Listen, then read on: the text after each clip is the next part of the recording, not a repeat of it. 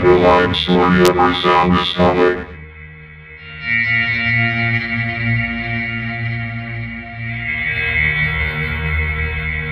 Subsonic.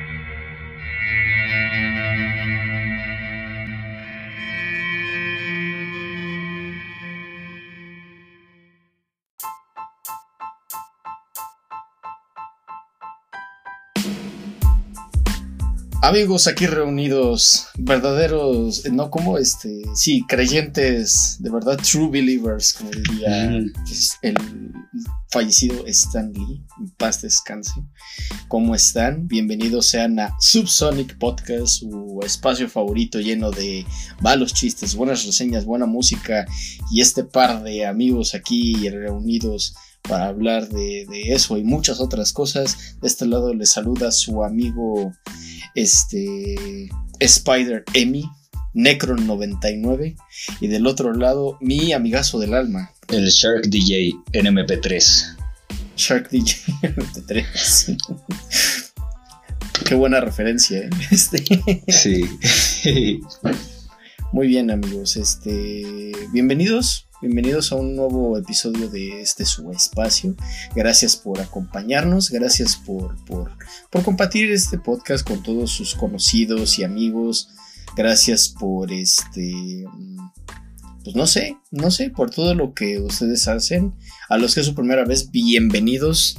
Eh, se lo van a pasar muy bien. Esperamos que les haya gustado el episodio de, de Caifanes. Y espero que les haya gustado, porque el día de hoy también traemos algo por la misma vena. Y pues, pues nada, pueden escuchar. Si no escucharon ese episodio, lo pueden escuchar igual que todos los que le preceden. En, en, en Archive, en Anchor, en Spotify, en Apple Podcasts y todos los lugares en donde Anchor nos hace favor de subirlo. Eh, nos escuchan en todo el globo terráqueo. Saludos a todo el globo terráqueo. Y pues nada, nada, este, ¿cómo estás esta bella noche de agosto todavía, amigo? Amigo, yo estoy bien aquí, emocionado de estar otra vez aquí contigo hablando de música. Eh, digamos que un poco contento porque justo ahorita que empezamos a grabar empezó a llover y eso está chido, ya se refrescó. Eh, esperando también que, pues, que a propósito de este podcast ya empiezan las fiestas patrias que van a durar cinco minutos e inmediatamente después vamos a tener pan de muerto en el Soriana, que ya lo anhelo como no tienes idea. Y Soriana no nos paga.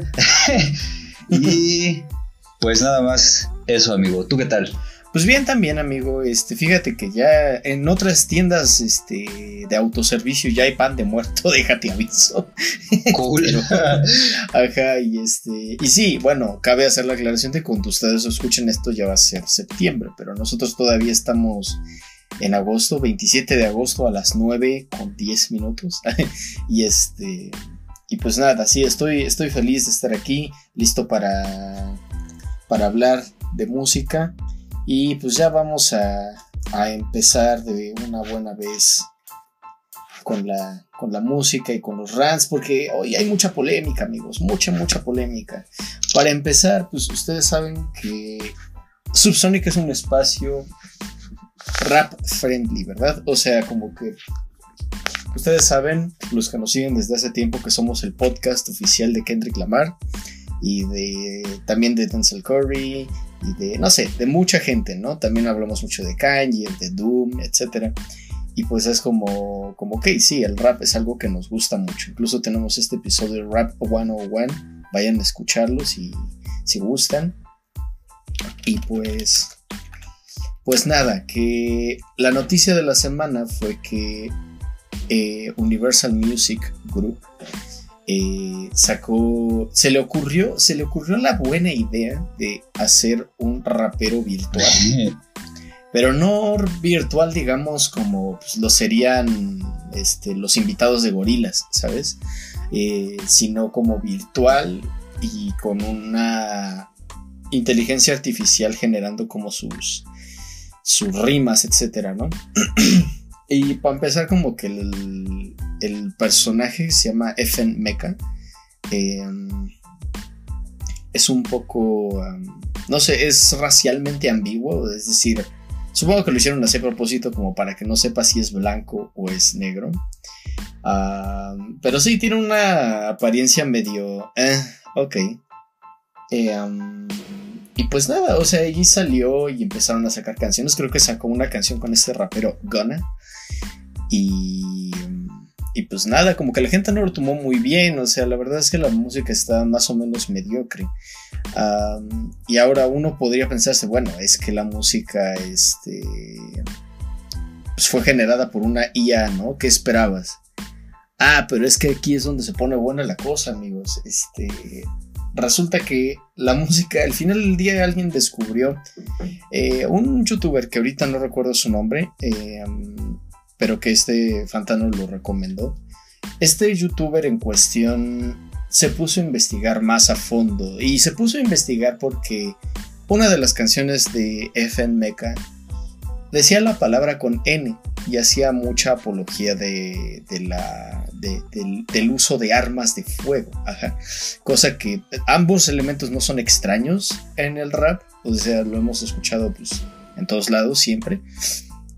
Pero el asunto es que, ¿cómo sabemos que la persona que está escribiendo, si es que hay una persona, o, o quien haya cargado la información necesaria, puede permitir que este rapero virtual diga primero la palabra con, con N y segundo que pues hable de armas así como así, ¿no? Entonces este youtuber se puso a investigar a raíz de esto y descubrió que en realidad no es una inteligencia artificial, sino que es alguien, hay un escritor fantasma de por medio que le escribía los versos a, a que dicho sea de paso es alguien que ha producido a gente como Lil Dicky y otros de, esa calaña, ¿sabes? Entonces, em, pues sí, primero ahí se explica la calidad de la música. y segundo, pues, pues ya vimos que en realidad es un hombre blanco y, y realmente no debería de estar diciendo estas cosas, ¿sabes? Pero, pero sí, fue, fue algo interesante, como que ascendió la noticia se quedó volando un rato y cayó. Fue, fue casi como ver un, un, avioncito de papel surcando los cielos y después estrellarse con un árbol. Sí. Ajá, fue como muy rápido el ascenso y la caída de FN Mecha, pero, pero ¿tú, tú te enteraste de, de, toda esta situación, amigo. Uh, sí, amigo. Eh, hoy tengo que hacer varios disclaimers en este en esta edición de Subsonic. Creo que hasta voy a terminar cayendo mal. Pero yo les tengo que, avisar antes de empezar a tirar mierda que, que yo no soy este creyente particularmente de la inteligencia artificial. Yo hasta el día de hoy sigo creyendo que es una estafa.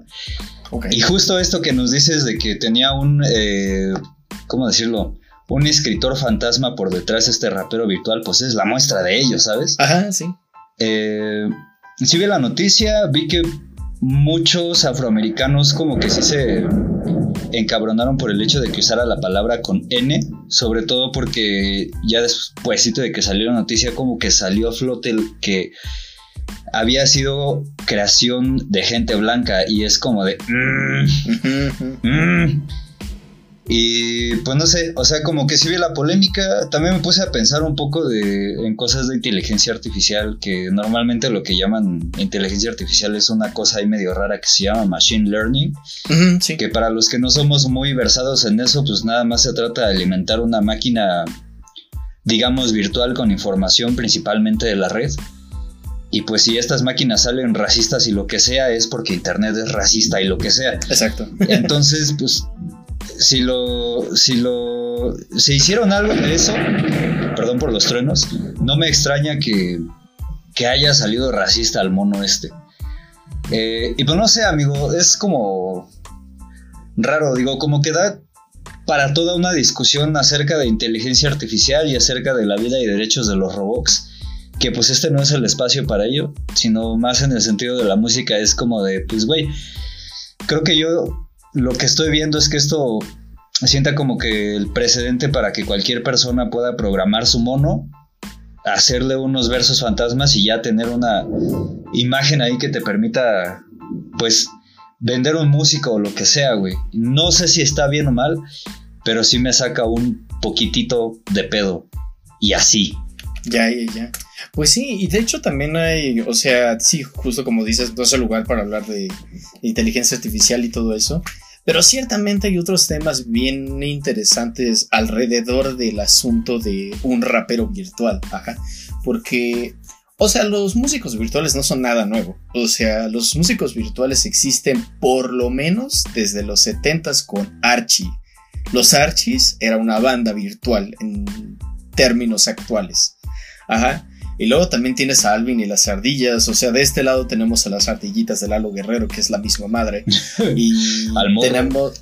Ajá, sí, y tenemos un montón, pero así montones. O sea, ya no mencionamos los de siempre, como Gorilas o este Studio Killers. También está Crazy Frog, por ejemplo, ¿no? Este. Pero después de eso dimos un salto hacia otra instancia de, los músicos virtuales que es Vocaloid. O sea, Hatsune Miku y todos sus amiguitos, pues son artistas como tal. Y la música no está generada por una inteligencia artificial.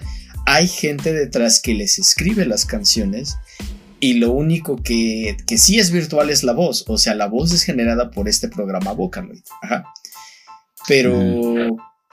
Pero aquí el asunto es que quisieron hacer pasar a FN Mecha como algo, este, como algo totalmente generado por computadora cuando no lo es. Ajá. Y, es, y, no es como algo estrepitoso. O sea, en vez de querer engañar a la gente, pues yo creo que habría sido más conveniente ir a la segura. O sea, ah, pues miren, sí, FN Mecha es este rapero, le está escribiendo canciones esta persona. Y a lo mejor la voz la va a hacer una. Ese sí podría serlo un generador de voz, ¿no? Hay muchos generadores de voz, algunos muy buenos. O sea, si ustedes consumen TikToks de gente de Reino Unido o de Estados Unidos, sus generadores de voz son bastante buenos. Pero los de México no tanto. De hecho, sí me da medio. No, bastante cringe me dan los, los TikToks con, con texto automático, con voz generada automáticamente. Me da algo. Pero este, el punto es que tenían todo para. Pudieron tenerlo todo para hacer algo bueno. Y decidieron engañar a todos y quedaron como estúpidos. Entonces, no sé. Y, te digo, la historia nos muestra que sí se puede. Entonces es como, no sé por qué hacerse menso, la neta.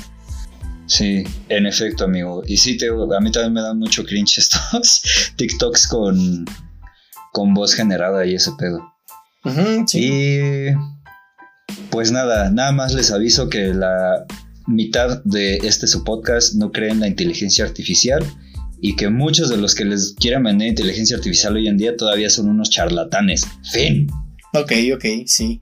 Sí, yo no es tanto que no crea en ellos, simplemente creo lo que me habías dicho hace no mucho tiempo. O sea, ahorita la inteligencia artificial no tiene capacidad de hacer nada por sí sola. Entonces es como, como ustedes tranquis, no, no va a pasar nada. No, todavía Skynet está a muchos años de distancia de nosotros. Yep y la Matrix ni se diga, pero bueno. Eh, um, pero bueno, sí, así está con la inteligencia artificial y los raperos virtuales, etc. Pero pues han pasado otras cosas en, este, eh, en estas dos semanas que nos ausentamos. Bueno, no nos ausentamos, ahora sí fue el tiempo reglamentario. este, pues nada, que salieron carteles para festivales. Y el primero fue el festival del Hell and Heaven, que la verdad no se ve, no se ve mal, salvo por un par de, de invitados de los que siempre nos quejamos, pues, es como, sí, sí, em, a ver, pues mira, ¿tienes el, el, cartel a la mano, amigo? Si no te lo paso. Sí, sí, ah, lo tengo.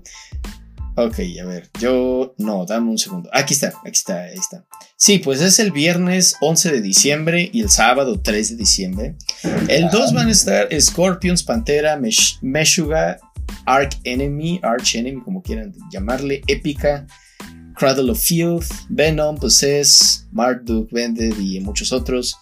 El sábado va a estar Slipknot, Judas Priest, Bad Religion, Behemoth, Trivium, Kitty, eh, y otros tantos. Ah, y el domingo, se me andaba olvidando el domingo. El domingo 4 de diciembre va a estar Kiss con su último show en México. Eh, invitado especial Megadeth, Merciful Fate, Escape, Panteón Rococó, POD, Striper, Hypocrisy, Suicide Silence por ahí también, por, por ahí también está, perdón. Eh, Y otros tantos, ¿no?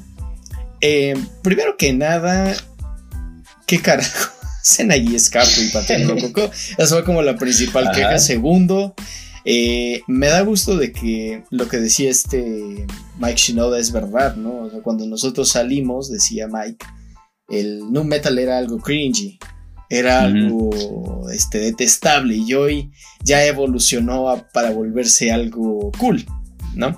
Algo de culto.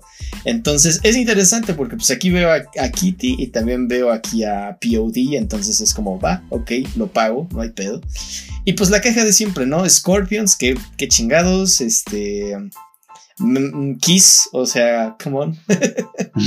Este. Ajá, y por otro lado, también me llama la atención que ande por allí Pantera Sí, y que Venom y Possess no estén en los headliners. exacto. Eh, pero, pero sí, ahí está, ahí está el, el Hell and Heaven Metal Fest 2022, amigo. Eh, pues yo, amigo, la verdad es que tengo las mismas quejas que tú, güey. O sea, no es por demeritar a Kiss, güey. Yo sé que tiene como que un lugar muy grande en la historia del rock y del rock pesado. Pero no es metal, güey, ¿sabes? No es metal al igual que Scorpions y no es metal al igual que Escape y al igual que Panteón Rococó, güey. Que tampoco los demerito, güey, Ajá. Pero no es metal.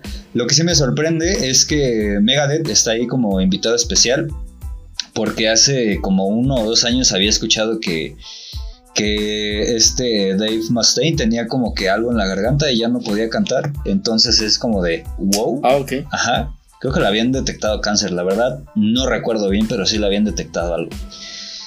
Me sorprende también que esté ahí Possessed, güey, porque es lo que te decía también en la semana que Possessed es como.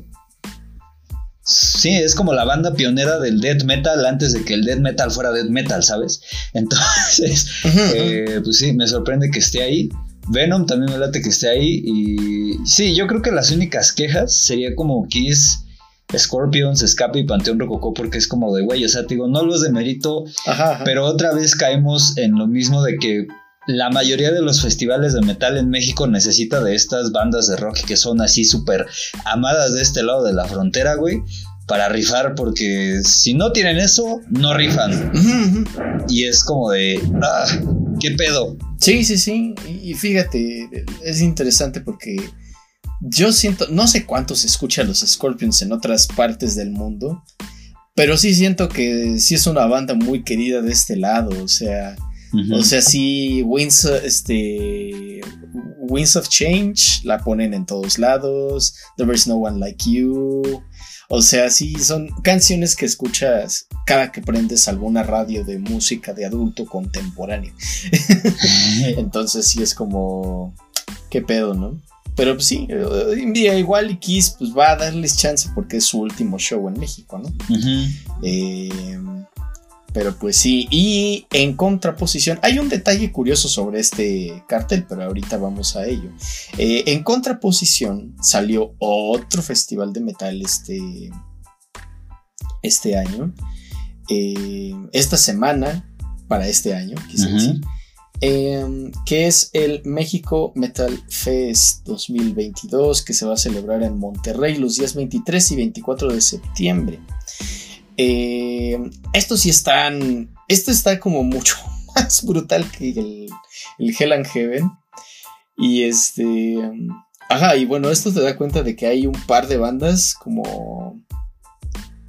Bueno, no, Posee sobre todo va a estar como de gira, supongo. Porque pues ya tiene ahí dos, dos conciertos en fila. Cradle of Field también. Pero, pero fíjate, el 23 está Creator. Hellhammer tocando el Triumph of Death. Eh, esto no alcanzo a ver qué dice. El- el Cradle of Field, Sodom, Destruction, eh, Gravedigger, Pentagram. Y otras tantas bandas cuyos nombres no alcanzo a leer. Y, ese es el primer punto a su favor, porque ya ves lo que dicen, mientras su logo sea más ilegible, más brutal es la banda. Sí, exacto. El 24 está Wasp, Possess, Mayhem, está por ahí Coroner, Dark Funeral, Vader, Brujería y otras tantas bandas que igual no alcanzo a leer. Pero sí, o sea, por la calidad de las bandas que tienes en ambos carteles, sí es como de, güey, esto sí va a estar brutal. Es- estos sí van a estar brutales. Sí. Y fíjate, amigo, que este festival, bueno, ya habías terminado. Sí, ya, date. Sí, o sea, fíjate que este festival hizo lo que nadie, güey. Juntó en un mismo día los cuatro grandes de, del thrash metal alemán. Porque el 23 de septiembre están Creator, está Sodom, Destruction y Tankard. Ajá. Mm, Luego también está Suffocation. Está Belfegor, que es una banda de. Sabemos que Behemoth toca algo que se llama Blackened Death Metal. Y Belfegor toca Black. No, toca Dead Black Metal, güey. O sea, por el hecho de cambiarle los nombres, como que cambia el género y sí suenan un poquito diferente. Y Belfegor está muy cabrón, güey. Está muy asqueroso y muy gore. ok. Eh, también en el otro día está Satiricon, güey, que son como de los más cabrones del, del black metal. Está Mayhem, güey, que es como de no mames. Como bien ya lo dijiste, está Vader, está Brujería, güey, a ver si tocan el infierno de Dante. Eh, y hay un chingo de bandas que sí están como muy cabronas, güey. Este sí me hizo decir así como de joder, esto sí es metal, güey. es un festival al que a lo mejor sí me gustaría ir si no fuera en Monterrey, güey. Nada en contra de Monterrey en este capítulo en especial, güey. Nomás que está como que muy pinche lejos y es con muy poco tiempo de anticipación como para para planear mi viaje hasta allá. Y también esta semana me puse a ver cuánto cuesta un pinche boleto para ir a Chihuahua, güey. Y está muy caro, güey. Entonces, eh, sí, sí, pero la neta de este festival como que sí me gustó un poco más, sí está como que más merol. Y no es, no es por mamar, güey. Pero la neta, toda la alineación que tiene sí se parece un poquito más a lo que es el Wacken Open Air en Alemania. Y eso me hace decir como de, a huevos, está chingón, güey, la neta. Sí, sí, sí. Sí, ya, fíjate, eh, si te metes como la página oficial del festival, aquí se ven desglosadas como las. La sección de lineup están desglosadas y hasta tiene como imágenes de cada una. Y ahí ya puedes ver como todos los nombres que no se alcanzan a ver por el, por el logo. A huevo. Ya, Tankard no lo había visto. Eh, pero sí, sí, está, está tremendo. ¿eh? Y fíjense, además de Possessed y Cradle of Field, estos dos carteles tienen algo en común que nos van a dar pie para un tema más adelante.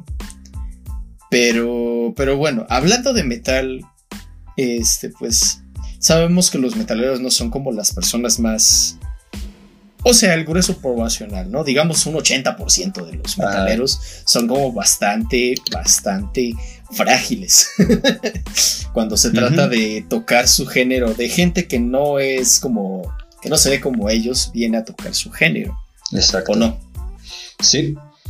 Eh, y amigo, antes, antes de empezar, ahora sí, a tirar mierda como se debe, yo quiero decir esto en el contexto de que justo antes de que pasaran las dos chingaderas de las que me voy a quejar ahorita, alguien en Twitter puso un tweet así súper... ah, que decía que el metal era música de contracultura, güey. Que si eras racista, Ah, sí, transfóbico o no sé qué tantas madres no tenías derecho a escuchar metal. Y es como de, brother, o sea, no quiero jugar acá al sabelotodo del metal, pero se ve que no has tocado todas sus variantes, güey. No has leído las historias más oscuras del género y no escuchaste ese especial de metal que Subsonic hizo en sus inicios. Ajá. Entonces, eh, lo único que tengo que agregar a esto, amigo, es que no, el metal no es contracultura, güey. Eh, es un género que mayormente está eh, plagado de clasismo, güey, de gente que quiere mantener el statu quo, güey. Eh, y, güey, o sea, la neta no es de. De extrañarse que, que gente muy clasista y muy elitista escuche este género, güey.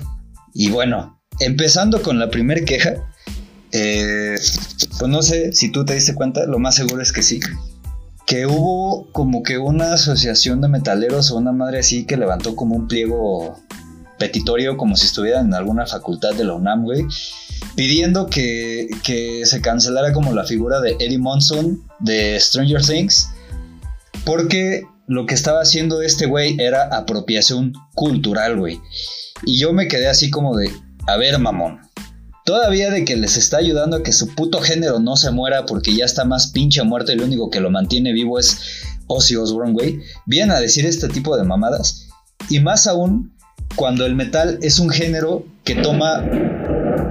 Ahí está, está, está tronando porque estoy muy enojado, güey. es un género que toma muchas cosas de muchas culturas, güey. Simplemente todo el folk metal europeo se agarra de todas las culturas endémicas de Europa, principalmente del norte de Europa, güey. Ni siquiera les pide permiso y las usa para su beneficio. Ajá.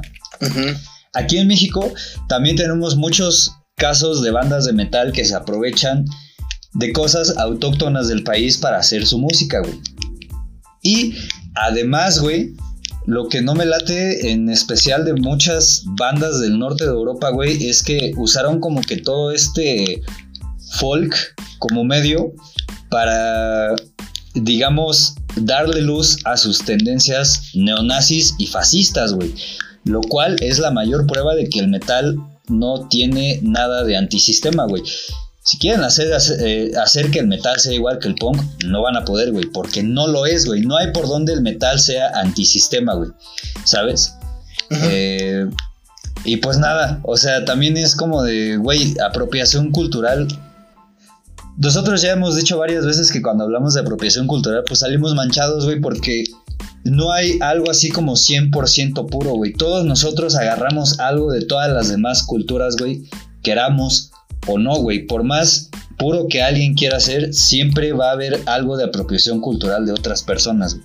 Entonces, no sé, a mí se me hizo una mamada, güey. Sí, esto es como que una de las muestras más grandes que los señores que escuchan metal son la verdadera generación de cristal, güey, porque no aguantan nada. Y pues nada, güey, qué bueno que ya se esté muriendo el pinche género, porque entre más rápido se muera, güey, más rápido vamos a dejar de escuchar a esta gente y así. Mm. Es que el asunto es que el género ya se murió, güey, pero. Bueno. Pero no les han avisado estos compas. O sea, si ellos aceptaran de una vez que el género ya se murió, no estarían rasgándose las vestiduras cuando cosas así pasan. Y mira, respecto a Eddie Monson, es como, güey, o sea, sí, sí viste la serie. No creo que hayan visto la serie estas personas que se quejaron, porque si lo hubieran visto, sabrían que. que el personaje se muere, o sea, no es. O sea, ¿cómo lo quieres cancelar? O sea, ¿qué quieres que Netflix se ponga a editar toda la serie para que no salga Eddie? No mames. O sea, primero que nada, eso es una petición ridícula. Y segundo, pues, ¿qué caso tiene? Insisto, o sea, el personaje se murió y al, final del día. Eh, o sea, si tú te metes a esta página que me gusta mucho y se los recomiendo, que se llama tvtrops.org, y buscas a Eddie Monson, te van a salir todos los tropos que coinciden con él y alguno de ellos es eh, pues el metalero, ajá. Entonces te vas al tropo que dice el metalero y vas a encontrar una lista enorme, pero enorme de series, películas, animes, caricaturas, libros, eh, videojuegos, o sea, de un montón de eh, de, productos culturales en donde ese tropo se ve reflejado. Me vas a decir que van a ir a todas y cada una de esas puertas a decir, cancélame esto por favor porque eso es apropiación cultural. Claro que no. Están enojados porque algo que es más popular que el propio metal está haciendo popular al metal, güey, ¿sabes? Entonces es, una, es una petición súper absurda. Y ahora, respecto a esta, eh, a esta este reclamo de es que es apropiación cultural. No puede ser apropiación cultural porque solo se puede hablar de apropiación cultural cuando hablas de culturas como, como este, mm, poblaciones, ¿sabes? O sea, como países, ciudades, no sé, o sea, puedo hablar de la apropiación cultural de un pueblo de, de Oaxaca o de, de los menonitas o de Ah, de los judíos o los japoneses o no sé. se puede hablar de apropiación cultural en esos casos, pero no cuando estás hablando de, de pues, es un fandom al final del día, los metaleros son un fandom al final del día. O sea, sabes, yo cuando salió la canción de Beyoncé de Black Parade, yo hice un tweet de broma, dije, eso es, eso es apropiación cultural de los emo. es como, pero nada más lo estaba haciendo de broma. O sea, no me iba a poner así en mal pedo de decir, eso es apropiación cultural, se lo robaste a My Chemical Romance, My Chemical Romance es cultura. pues o sea, güey, a lo mejor sí es cultura, pero no, no en el sentido de eso es apropiación cultural, ¿no? es una estupidez. Y, ya por último, eh, sobre esto de que, de que el metal no es antisistema, pues pues no, no lo es. Em, porque justo por lo que dices, o sea, hay muchas bandas, hay muchas facciones dentro del género y en la historia del género que pues han peleado no por ir en contra del sistema, sino muy al contrario, ir a favor de él. Eh, sin embargo, creo que sí entiendo un poco por qué lo dicen, porque pues al final del día sí hay muchas bandas, sobre todo de, de trash, ¿no? O sea, las bandas que sí están un poquito más pegadas al hardcore punk, que sí tenían como una intención de hacer una crítica a los gobiernos, a la guerra, este, a la guerra, ¿no? Principalmente. Eh, pero, pero pues sí, o sea, el género como tal, así el género, todo el género, no lo es. Entonces, pues, pues eso. Digo, si quieres una mejor prueba de que el metal no es antisistema, y una prueba mucho más burda y mucho más a la mano, busca fotos de James Hetfield comprando su, su ropa en los centros comerciales en tiendas súper caras, güey. Es, como. ¿Eso te parece antisistema? I mean, come on. Ajá, y pues ya ese es mi comentario. Muy acertado, amigo. Yo estoy de acuerdo con todo. Eh, y pues sí, pinches, pinches metaleros se remaman, güey. Y fíjate, para, para seguir echándole leña al fuego, o mejor para pasar al, siguiente tópico, para seguir echándole simis al fuego. Eh, güey, pues tú sabes que desde aquel año en que le aventaron su Doctor Simi a Aurora, como que se puso de moda aventarle Doctor Simis a todos los artistas que vienen a México, güey. Eh, a Rosalía, no sé cuántos pinches Doctor Simis les, les aventaron, güey. No Le aventaron, perdón. Sí, sí. Yo vi que eran como 10, güey, a lo mejor ya eran más. Pero, güey, o sea, antes de empezar a quejarme de estos güeyes otra vez, es esto de aventarle cosas a la banda no es nuevo, güey, ¿sabes? Se ah, hace, yo creo que desde que iniciaron los pinches conciertos. Yo lo vi con mis propios ojos color lodo, güey, cuando fui al concierto de Creator. Que al güey de Creator le aventaron una bandera, güey, le aventaron una tanga, le aventaron un zapato, güey. El zapato no lo entendí, güey. O sea, a lo mejor salió volando del mosh que había ahí, pero bueno, el caso es que le aventaron un chingo de cosas, güey.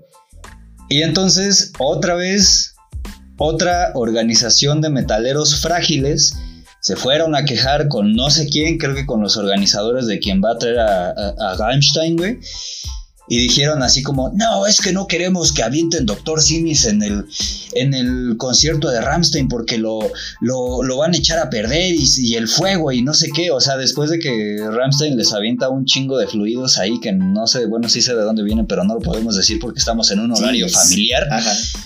Eh, como que se pusieron de mamones, güey. Eh, al final como que sí lograron que no se aventaran eh, los doctores Simis al concierto de Ramstein, no sé si a los demás también, güey. Y es como de, güey, a ver, o sea, otra vez es tu queja de señor decrépito, de viejo decrépito, como diría el muerto TJ. Porque es como de, güey, o sea, no te quita nada que a los artistas les avienten algo, güey. Es como de, güey, qué chingón que viniste a mi pinche país, güey, al que nadie quiere venir por obvias razones pues te aviento un regalito o algo, güey, no sé, para que veas que no todos somos así de ojetes o de culeros o lo que sea, güey, ¿sabes? Pero estos güeyes, como todo les caga, güey, como ya han de estar en una edad en la que cualquier cosa les molesta. Y también como, güey, objetivamente esto de aventar doctores simis ya es algo de, de gente centennial, güey. O sea, nosotros los millennials que ya nos duele las rodillas cuando va a llover, güey. No, no es algo que salió de nosotros, güey. Nosotros ya no somos época, güey, ya pasamos. Pero los, los chavos centennials, güey, pues ellos lo empezaron a hacer, güey. Y como los chavos centennials escuchan a BTS, güey, escuchan a Bad Bunny, escuchan otros géneros que poco o nada tienen que ver con el metal, güey, y cuyo consumo es lo que está aporreando al metal, güey, pues por eso les emputa, güey, porque es algo que ya no están haciendo ellos, güey, y que ya no les toca y que ya no los pone de moda, güey, ¿sabes? Entonces, no sé, güey, a mí como que sí se, se me hizo muy pendejo porque es como de, güey, nomás es un puto doctor Simi, güey. Aguanten el mame, o sea, no es para tanto, ¿sabes? O sea, les pueden aventar otras cosas mucho peores, güey. Han pasado cosas peores en conciertos de metal, güey. Como lo que pasó con Limp Bizkit en Brasil por allá de los 2000, güey. Y nadie dice nada, güey, ¿sabes? Mm. Entonces es como de, güey, neta, agarran el pedo, dejen de mamar, güey. Y así, y ya. Esas, bueno, esas eran mis dos primeras quejas del día de hoy, amigo. Muy bien, muy bien. Pues sí, eh, sí, tienes razón, o sea, no es nada nuevo a los Beatles como les aventaban de, de, este, de ropa interior, ¿no? Principalmente. A muchas bandas les avientan ropa interior. Recuerdo que Gerard se quejaba de que luego les avientan este bras y ellos pues eh, no les gusta mucho que les avienten bras, entonces es como, ajá, o sea, pues mejor un doctor Simi, güey, está más cotorro el asunto y es como, Ajá, o sea, es como para reírse. Y siento yo que los güeyes de Ramstein también tienen como su sentido del humor muy torcido a lo mejor, pero pero, pues yo creo que no, no van a ver mal si les avientan un Doctor Simi. yo creo que sí, como dices, pues es más de, no, pues es que me caga esto porque no lo entiendo. Entonces, pues ya, de como no lo entiendo y me caga, pues ya voy a tirar mierda y ojalá cancelen aventar Doctores Simi. Y es como de, güey, eh, que la gente se divierta. O sea, a ti no te quita absolutamente nada. Y además las farmacias similares que no nos patrocinan, pues, este, se han de estar haciendo de un varo con los doctores Simi de peluche, güey. Entonces, pues mejor para ellos, güey. Pues sí. Sí, sí, algo que quiero comentar que está como muy al margen, güey, también, y creo que ahorita va a, a, resonar con lo que vamos a comentar a continuación, es que también algo que sí se me hizo así como muy, muy de qué pedo, qué pedo, fue que todo el mame empezó con doctores simis, güey, y de repente Twitter, como sabemos que es Twitter, güey, terminó hablando de acceso a salud pública y así fue como de vaya, o sea, no entiendo cómo pasan estas cosas, güey, pero bueno, ya, ahora sí cierro comentario. sí, sí, pues ya sabes, Twitter es una bestia muy extraña, pero en fin, eh, en fin todo esto, amigos, tiene una razón de ser. o sea, hablamos de metaleros que se quejan de cosas eh, que pues, pues les, les vienen mal, vaya. Y también hablamos ahorita de, conciertos, ¿no? Un par de conciertos. Y les decía que ambos tienen algo en común que, que, nos va a servir a, continuación. Pues es que el Hell and Heaven tiene preventa exclusiva para, para este Banamex. ¿no? De hecho, cuando ustedes estén escuchando este episodio, será el último día de preventa de, de, Van, de Vancomer. Dije Banamex, ¿verdad? Perdón, quise decir Vancomer. Este. Y la preventa no, va a ser a través de Ticketmaster, sino que es a través de algo llamado hellticket.com.mx. Ahora, el otro, el México Metal Fest, tampoco se va a hacer este a través de de, de Ticketmaster, sino que a través de superboletos. Eso tiene lógica porque allá en, en, Monterrey parece ser que es el que más eh, trabaja, ¿no? El, más este, solicitado, digamos. Eh, ahora, ¿a qué viene el caso? Seguramente se enteraron de que la semana pasada, pues hubo todo un asunto con Ticketmaster. Eh, esta chica este, se puso allí a, en captura, bueno, no más bien en, historias en Instagram, se puso ahí a decir que tenía 109 boletos para el Corona Capital, que ya sabemos que el Corona Capital pues no, no fue un festival barato, o sea, los boletos ya de por sí estaban bastante cariñosos. Y... Y pues bueno, ella ahí tenía su fajote de boletos diciendo que, que no, pues se los vendo a tanto, me lo dejan en tres pagos. Este, y luego dijo que ya se podía jubilar. Ajá. Y, y, pues mira, al inicio, y yo lo vi así, o sea, yo me enteré de esto porque salió en la cuenta esta de los White Sicans. Eh, y yo dije, ah, pues es un emprendimiento blanco cualquiera, ¿no? Ni X. Pero no manches, pero luego sí se soltó, o sea, como dicen en, en Estados Unidos, the shit hit the fucking fan. Todo se llenó de mierda mala onda, güey, porque porque o sea, no solo era que esta morra estaba revendiendo, sino que pertenecía a una red más grande de revendedores que al parecer obtenían esos boletos eh, a través de maneras que ellos llaman lícitas, porque en realidad no se está cometiendo ningún crimen, eso dicen ellos. Este, ajá, o sea, la justificación es, no, pues yo trabajo en una agencia, nunca lo dijeron así, pero así es como se podría verbalizar. Yo trabajo en una agencia que trabaja con esta empresa que trae conciertos, ajá. Y entonces, como, o sea, aparte del dinero que ellos nos dan por trabajar con ellos, nos dan boletos, ajá. Y, y pues simplemente esos boletos que son para nosotros y que podemos usar a beneplácito, decidimos venderlos y al triple del precio y nos forramos. Y es como, como, ah, y eso, ah, y sí sabes que eso está mal, ¿verdad? Porque eso está mal, güey. Entonces, eh, no, pues ya empezó como toda la investigación y pues hubo gente que ya se puso a averiguar como muy a fondo cómo opera Ticketmaster y pues sí salió allí de que, que, solo el 46% de la mayoría de los conciertos que gestiona Ticketmaster son para los fans y el otro 54% se va en este tipo de movimientos de dárselos a otras personas. Y allí es como realmente se forran. No sé si alguna vez se han preguntado por qué los boletos se acaban tan rápido en preventa. Pues es por eso, porque en realidad no se acaban. Es decir, cuando empieza la preventa ellos lo sacan del catálogo, por así decirlo. eh, y, y esos boletos se van a volar a otro lado. Esos boletos se van a, a- a parar en manos de quién sabe quién, que los va a revender al triple, como esta, esta mujer, ¿no? Entonces, pues eso pasó. Y luego, luego Ticketmaster salió a deslindarse del asunto. Nosotros no la conocemos, no sé qué. Y es como de, güey, pero sí, o sea, todo lo demás sí es cierto. O sea, tampoco, tampoco te vas a quedar así de, no, pues ella no la conozco. Ajá, güey, pero tú sigues haciendo cosas medio turbias. A mí que me dices, ¿no? Y, y pues, pues, ¿qué más? Y, y pues nada, en eso quedó. Ya no, ya no supe más. O sea, la chica borró de plano su cuenta de Twitter y de Instagram.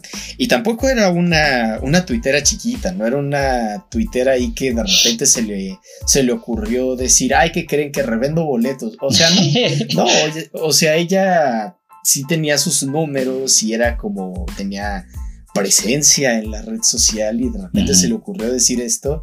Y como le dije, o sea, todo se llenó de mierda. Entonces, eh, así estuvo, así estuvo el asunto. Obviamente hay mucho que, que este, reflexionar al respecto, pero, pero tú, ¿cómo viste todo el asunto, amigo?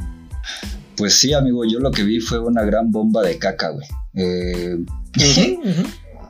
Güey, yo, mira, yo lo- lo- con lo que quiero empezar, güey, es que creo que lo más culero de todo el asunto es esto, güey. O sea, sí, güey, está súper culero que exista ese tipo de dinámicas de revendedores, güey.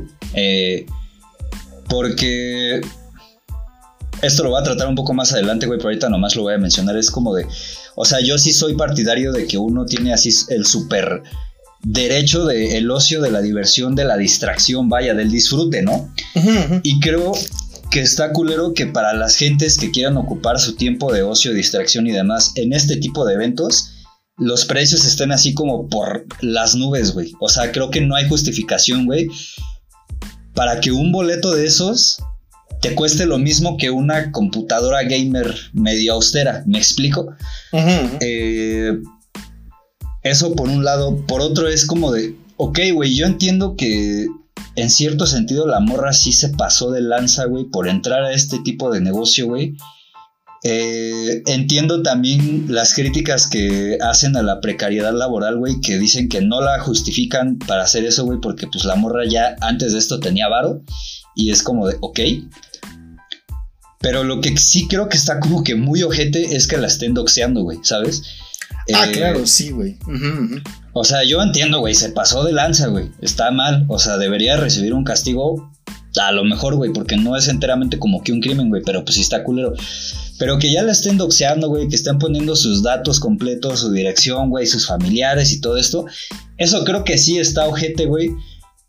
O sea, yo sé que va a haber banda que va a decir así como de, no mames, güey, es que como la defiendes y no sé qué, y la mamada. Y es como de, güey, o sea, no es que la defienda, güey. Lo que pasa es que nunca falta el puto loco, güey, que vaya a hacer uso de esta información para hacer lo que sea que esté culero, güey, ¿sabes? Entonces, yo, yo no estoy de acuerdo en que se doxee, por eso no hemos mencionado su, su nombre aquí, güey. Entonces es como de chale, güey. E- Eso por un lado, güey. Por otro, pues, güey, o sea, volvemos a esto de que sí está como que súper culero que se tengan este tipo de dinámicas, que los precios estén como que súper muy caros, güey. Eh, no sé, güey. O sea, a mí se me hace muy ojete. Creo que también es una muestra de lo que mencionábamos hace unos cuantos episodios de que todo este pedo de los conciertos, si de por sí siempre ha sido algo como que secuestrado por el capitalismo, eh, creo que ahora se está notando más, güey. Y creo que se está notando más ahorita en la pospandemia, que en realidad no es pospandemia porque la pandemia sigue, pero ya se nos olvidó, güey. Porque, güey, o sea, fueron dos años de no tener ese tipo de eventos y ahorita todos quieren hacer su agosto, güey. Ja, ahorita que es agosto. Este. quieren hacer su agosto, güey, y todos quieren sacar dinero de todos lados, güey. Y es como de, güey, o sea, te entiendo que mucha gente se quedó sin trabajo durante dos años, güey. Te entiendo que quieras sacar varo, güey. Lo que no te entiendo es que lo quieras hacer de este modo y a costa del público, güey. Que el público lo, que, lo único que quiere al final, güey, es disfrutar. Pero también hay otra que hay otra cosa que yo veo, güey, en la que no muchos van a estar de acuerdo.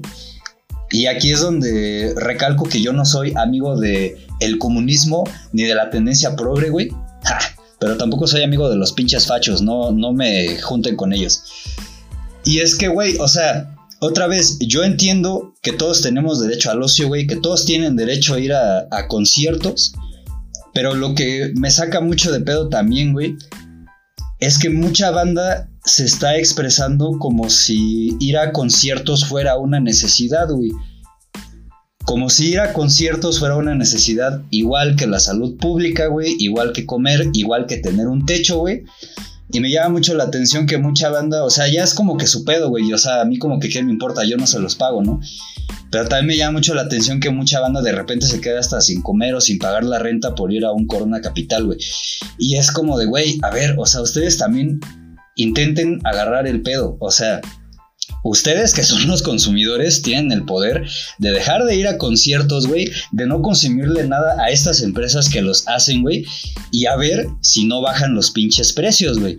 Porque ustedes son los que le dan el poder, güey. Ustedes aunque odien el capitalismo, güey, aunque en Twitter se pongan su, su estrellita, su hoz y su martillo, alimentan ese mismo sistema, güey. Y ustedes son los mismos que podrían no alimentarlo y dejar de ir a conciertos durante uno o dos meses, güey. A ver si estas empresas dejan de tener estas dinámicas tan culeras, güey. Si a ver si esta gente también deja de tener estas dinámicas tan culeras. Y a ver si no baja el precio de los conciertos. Y a ver, güey, si no se pueden arrogarles de, güey, vengan a los conciertos, les doy el boleto a 100 pesos, güey, así como lo hacían las aerolíneas al principio de la pandemia cuando todos dejaron de viajar, güey. Entonces, no sé, siento que es como que un problema súper complejo, güey. Y es como de, chale, güey. Sí, como dices, todo se llenó de caca y es un cagadero. Fin. Sí. Y fíjate, eh, sí, tienes razón, es un problema muy complejo que obviamente no vamos a resolver aquí. Pero este. Mira, eh, sobre. Voy a empezar de lo último hasta lo primero. este, o no sé. No sé, a ver ahorita cómo me sale. El punto es que. eh, sí, lo del doxing está súper, súper, súper, súper ojete. O sea, justo esta, esta información que yo les decía que. No, pues es que trabajo por una agencia y la agencia me da los boletos. Esto fue parte de un doxeo. Yo no dije ningún dato porque no quiero como participar activamente en eso, ¿no? O sea, alguien dijo, ah, yo la busqué en LinkedIn y trabaja aquí. Y es como de, güey, ¿por qué? o sea, no era necesario, pero supongo que eso eh, esclarece un poco la situación, ¿no? Eh, um, pero mira, a todos les encanta la ejecución pública. O sea, no somos diferentes a los franceses del siglo antepasado, ¿sabes? No, eh, a todos nos encanta ver cómo le cortan la cabeza en Twitter a alguien. y entonces, pues sí, o sea, está feo, güey. Pero pero pues esa es la razón de por qué pasa, ¿no? Y igual que a ti, o sea, a mí, yo no quiero defenderla a ella porque sí está muy manchado lo que, primero que haya aceptado el trabajo y segundo que, que lo ande presumiendo, pero pues tampoco Ticketmaster me agrada, ¿no? O sea... tampoco me agrada y ella al final del día terminó siendo una víctima de un sistema que está muy, pero muy pinche corrupto. O sea, neta, Ticketmaster, o sea, con esa investigación que publicó un compa en Twitter, te das cuenta de lo podrido que está este, su, su distribución de boletos, su, su este, cómo, cómo establecen los precios, etcétera. O sea, sí está terrible. Y sí, reitero lo que dije aquella vez cuando salieron los precios del Corona. Esto es una pinche mafia. Porque, como bien dijiste, la gente, ya los, los este, promotores, las industrias que traen los, los conciertos, estos sistemas de boletos, etcétera, ya se dieron cuenta de que todo esto es un negocio. Y, mientras más dinero le puedan sacar a la gente, mejor. O sea, te inventan, no es que es la preventa, no es que es el abono, no es que es la primera fase. Y es como de, güey, solo dame una pinche entrada para el recinto y ya. Ajá. Eh, y es más, los artistas tienen, te puedo asegurar que tienen la plena intención de dar los boletos al precio justo. Pero muy pocos lo van a decir por miedo justo a quedarse con ese respaldo. Mucha gente durante esta situación sacó a, colación el, el, asunto de este Pearl Jam en el 95. Sí, topé. Ajá, sí, sí. Mucha gente lo, lo sacó y dijo, no, es que Pearl Jam no está de acuerdo con que los boletos estaban tan caros en Ticketmaster y le dijo, ¿sabes qué? Te vas a la mierda. Y entonces fue a todos los recintos a los cuales no tuviera acceso Ticketmaster. Entonces tocaban en lugares súper extraños y de hecho no pudieron tocar ni en Los Ángeles ni en Nueva York, pero... Pero vaya, o sea, ¿se puede? Sí se puede. ¿Puedes hacer sacrificios? Claro que sí, pero de que se puede, se puede, solo es cosa de que los, los artistas agarren también el pedo, porque al final del día lo que se están vendiendo son sus conciertos. Ajá. O sea, gente como Kanye West, como Jay-Z, no lo van a hacer. Y te voy a decir por qué. Porque estos cabrones solo el 10% de sus boletos los venden a los fans. Todo lo demás se les va en dárselo a gente que trabaja para ellos. Ajá. Entonces, Gente como ellos no lo va a hacer, pero gente mucho más accesible, que sí topa que los fans, que tienen una conexión muy, muy cabrona con sus fans, bien podrían hacerlo.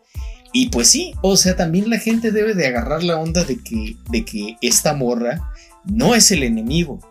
El enemigo es Ticketmaster. Y es todas esas empresas que, insisto, ya se dieron cuenta de que, de que esto es lo que deja dinero. Y también es gente como el cabrón este que se acaba de poner en Warner y que ya llegó a la conclusión de, ¿sabes qué? No quiero hacer ningún contenido, cancela todos los contenidos, nada más que me paguen. O sea, es como de, güey, o sea, neta, te estás escuchando. ¿Cómo quieres que la gente te pague por algo que, que no va a haber? O sea, ¿sabes? Pero bueno, me estoy desviando del tema. El punto es que es que neta la gente debe de agarrar el pedo en eso, de que, de que Ticketmaster es realmente la empresa a la que deben de tumbar, a la que deben de poner en problemas. Y justo como dices, o sea, no les compren boletos y vas a ver cómo bajan. Este, y también, ¿sabes? Em, también topo esto que dices de que como que sí se les hace algo muy, muy importante, incluso más que comer, que tener un techo y es como como, ¿sabes? No lo, no lo condono, pero lo entiendo porque siento que de repente este tipo de sensaciones de, no, pues, ¿cómo me pueden estar quitando mis conciertos? Pues es, es quizá un poco un mecanismo de defensa. O sea, como un montón de mecanismos de defensa que tiene nuestra generación. O sea, el poder ir a un concierto, escuchar a tu banda favorita y quedarte sordo una noche es suficiente como para olvidarte de tus problemas por un rato. Ajá. O sea, a mí me va a caer de perlas ver a Franz Ferdinand la semana que viene, porque al siguiente lunes voy a tener que ir a la oficina. Entonces es como de, claro, pues para eso voy a conciertos, para, para divertirme y que se me olviden todos mis problemas por dos benditas horas, más o menos. Entonces es como, entiendo, no debería de ser más importante que otras necesidades que sí son básicas, pero lo entiendo. Y, pues eso, ese es el, el asunto de lo que yo tenía que decir. Sí, sí, sí.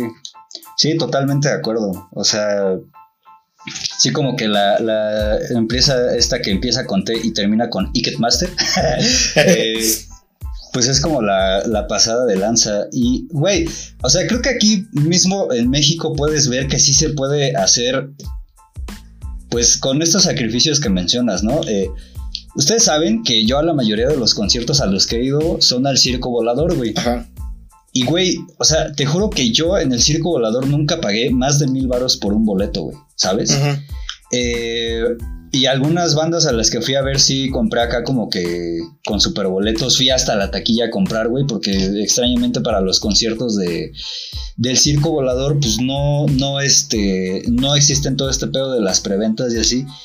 Y es como de, chale, güey. Sí, yo, no, no sé, güey, yo, yo esta idea de de castigarlos con la no asistencia, güey. la saqué de un, de un amigo que me dijo que eso es lo que hace cuando el Cruz Azul pierde, güey, ¿sabes? O sea, en lugar de ponerse como que a rentar en Twitter, güey, en lugar de ir a, hacerse la de pedo a los jugadores hasta donde están, güey, pues nada más no veo el partido y ya, güey. Y siento que sí, güey, o sea, creo que a lo mejor no es una resistencia así hiper revolucionaria y organizada como le gustaría a los revolucionarios de Twitter que fuera, güey. Pero, güey, o sea, antes de llegar a los putazos, güey, antes de ponerse allá las entradas del corporativo de Ticketmaster a hacer mamada y media, güey, eh, un paro como los que se hacían en donde tú y yo estudiábamos, eh, pues creo que sí sería este pedo de la resistencia, güey, porque, pues, güey, o sea, si no hay demanda, no hay oferta, güey. O sea, tan simple como eso. Y y sí, también, también esto que dices de que las bandas como que podrían hacer estos sacrificios al estilo Pearl Jam, pues sí se podría, güey, pero creo que también es el miedo que mencionas y es también como que el hecho de que muchos están bien así, güey, ¿sabes? O sea, no creo que Metallica, siendo Metallica, pues vaya a hacer ese tipo de cosas por que es Metallica, güey, porque sabe que tiene el varísimo asegurado con ese tipo de cosas, güey. Entonces es como de, eh, no sé, yo de momento siento que la resistencia pacífica es la, la mejor opción y así. Pues sí, sí, totalmente, o sea, eh, pues sí, ya no tengo más que decir, o sea, simplemente sí, güey, o sea, así es como funciona la cosa y pues y pues nada, amigos, ya saben, este, tomen esto como, como les haya caído y agarren nada más lo que les sirve. Y pues eso, em, si no tienes nada más de qué rantear, amigo, podemos pasar a las recomendaciones del día de hoy. Simón. Vas pues. Va. Em, pues mira, fíjate que en estas dos semanas no escuché nada de música, nada más como que me dediqué a, reescuchar cosas que me han gustado en el año y en otros años. Pero eh, justo ayer como que me salió una espinita a propósito de que este año he estado como que escuchando country. Y no sé, hace cuando que me puse a investigar si hay country hecho en México. Por ahí me recomendaban, o más bien me decían que a lo mejor Ed Maverick podría hacer algo de country. Ah, me puse a pensar así como que a lo mejor en algunas canciones de su primer mix para llorar en tu cuarto podría ser por ciertos acordes que hay, por ejemplo, en esa rolita que se llama Acurrucar. Pero ya en el último disco de Eduardo es como de, a ver, te compro que tiene muchas influencias norteñas, pero country country propiamente no. Eh, por ahí también me recomendaron a Juan Cirerol. Eh, 2-2, sí, un poquito, como que sí lo logra, pero se parece un poquito más al country que se hace en Estados Unidos. Y luego ya como que una persona, el Omar, que sí sabe bastante de música norteña, me recomendó a este sujeto que se llama Michael Salgado. Mm, Que, güey, eso era algo que yo escuchaba mucho de morro en carretera cuando salía con mis papás, güey, porque a ellos les gusta. Y me di cuenta que este cabrón sacó un disco que se llama Blame It on the Beer. Y sí, sí es country así total, güey. Este güey, este, sus papás son mexicanos, pero él nació en Texas, güey. Eh, su carrera como que la, la empezó a, a construir a base del Tex-Mex, güey. Como muchos eh, músicos mexicoamericanos que son de Texas, güey, entre ellos Selena. La empezó a hacer a base del Tex-Mex y ya cuando ya fue una persona como que bien establecida hasta hace algunos años, sacó su primer disco de country, güey. Eh, nada más he escuchado como que tres, cuatro rolas, güey. Pero la neta sí me late, sí se ve como ahí los mexicanismos, güey. Porque por un lado te está metiendo todos los ritmos del country que ya les he recomendado aquí. Te está hablando de George Strait, de los honky tonks, que son como los bares donde se hace este pedo.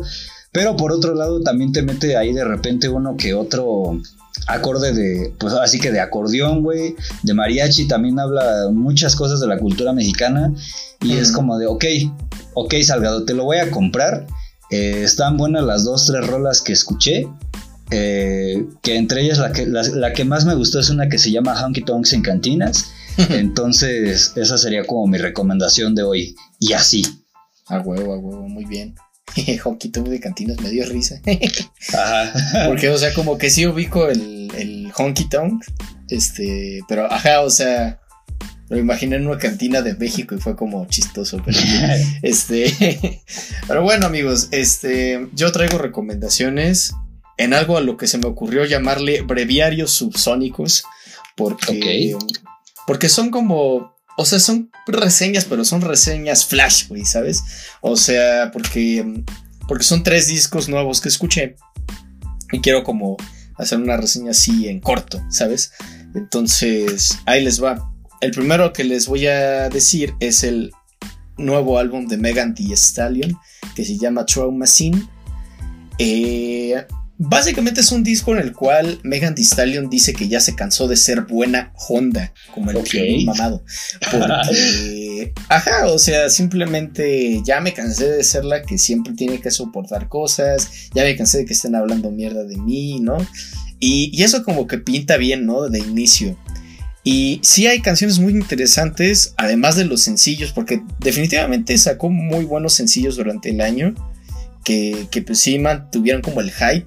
Una de ellas es la de Sweet Spy con Dua Lipa. Feliz cumpleaños, por cierto. Y este... Pero no sé, al final del día el disco me pareció muy repetitivo, salvo por, al- por estas rolas que les digo que me resultaron interesantes, pero los dejo a su criterio, vayan, escúchenlo.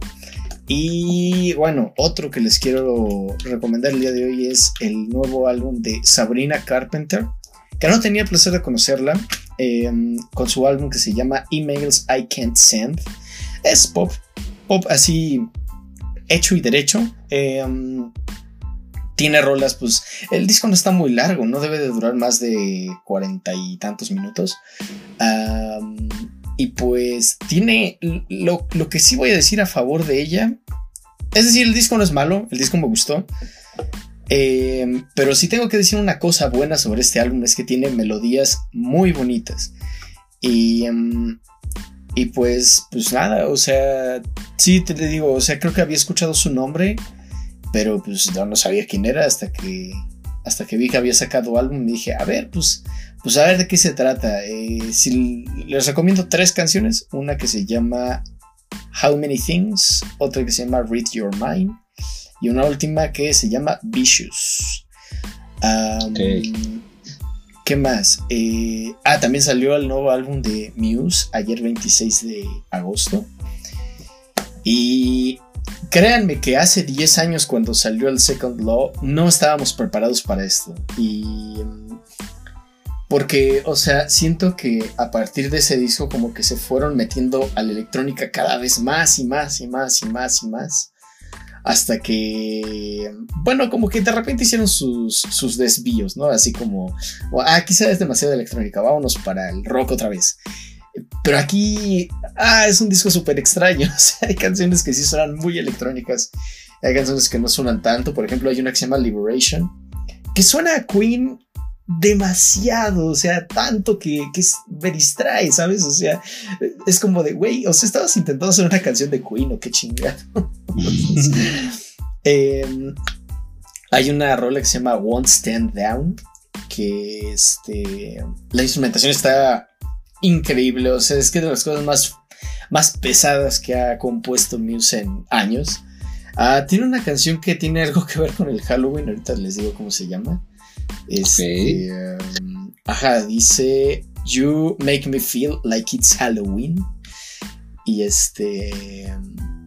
Ah, no sé, está, está rara esta. O sea, quizá es nada más el hecho de que, de que no me habría esperado a Muse escribiendo acerca del Halloween. Pero este. No sé, se me hace. Lo que sí se me hace un error fue ponerla antes de otra rola que se llama Kill or Be Killed. Que es una pinche rolota. Esa sí me encantó, como no sabes. O sea. Em, esta, esta de Kill or Be Killed y One Stand Down las sacaron como sencillos en su momento. Y güey, o sea, tú las escuchabas en aislado y decías, wow, el siguiente álbum de Muse va a estar pesado, ¿no? Pero no, o sea, las, escuchas juntas y son engañosas. Este. Mm, también hay otra por ahí que se llama Euforia y se me hace súper extraño también. Y no sé, hay algo ligeramente ridículo en el hecho de que la última canción se llame We Are Fucking Fucked. Eh, estamos jodidamente jodidos. Eh, no sé, o quizás simplemente no he sido nunca fan de que Muse diga palabrotas. No sé, siento que no les queda, no sé qué opinas tú, pero siento que hay ciertos artistas a los que no les queda decir palabrotas. este... Ajá, y pues no sé, esa última canción como que deja el álbum una nota súper extraña. Siento que es una oportunidad perdida, sobre todo porque lo estaban promocionando mucho como, ah, es la voluntad de la gente, ay, hay que unirnos y no sé qué. Y pues Muse es muy así, ¿no? Pero, pero igual es como, ay, ok, qué extraño, pero, pero bueno, eh, todavía acabo con mis, con mis recomendaciones, pero dime si tienes algún comentario al respecto. Eh, pues nada, me interesa que se llame acá como este pedo de los breviarios. eh, próximamente vamos a hacer el fondo de música económica, pero bueno. Espérate que, güey, sigo cometiendo el crimen de no... O bueno, ya habías acabado todas tus recomendaciones, ¿verdad? Sí, de, Todavía tengo más, pero de esos como breviarios, ya, ya los acabé. Ah, sí, fíjate que sigo cometiendo el crimen de no haber escuchado a Megan Thee Stallion, güey, y tampoco a Muse. Al menos no a conciencia, güey, porque sí he escuchado algunas cosas que me has pasado. Ajá pero no les he dado la atención que me merecen. Pero fíjate que me resulta chistoso que me digas que no te imaginas a Muse diciendo palabrotas, güey. Porque por lo poco que he escuchado y por verlos, güey, sí digo así como de, no, no, o sea, este güey tiene toda la razón porque no se me hacen personas que sean groseras, o sea, mal habladas más bien. Ajá.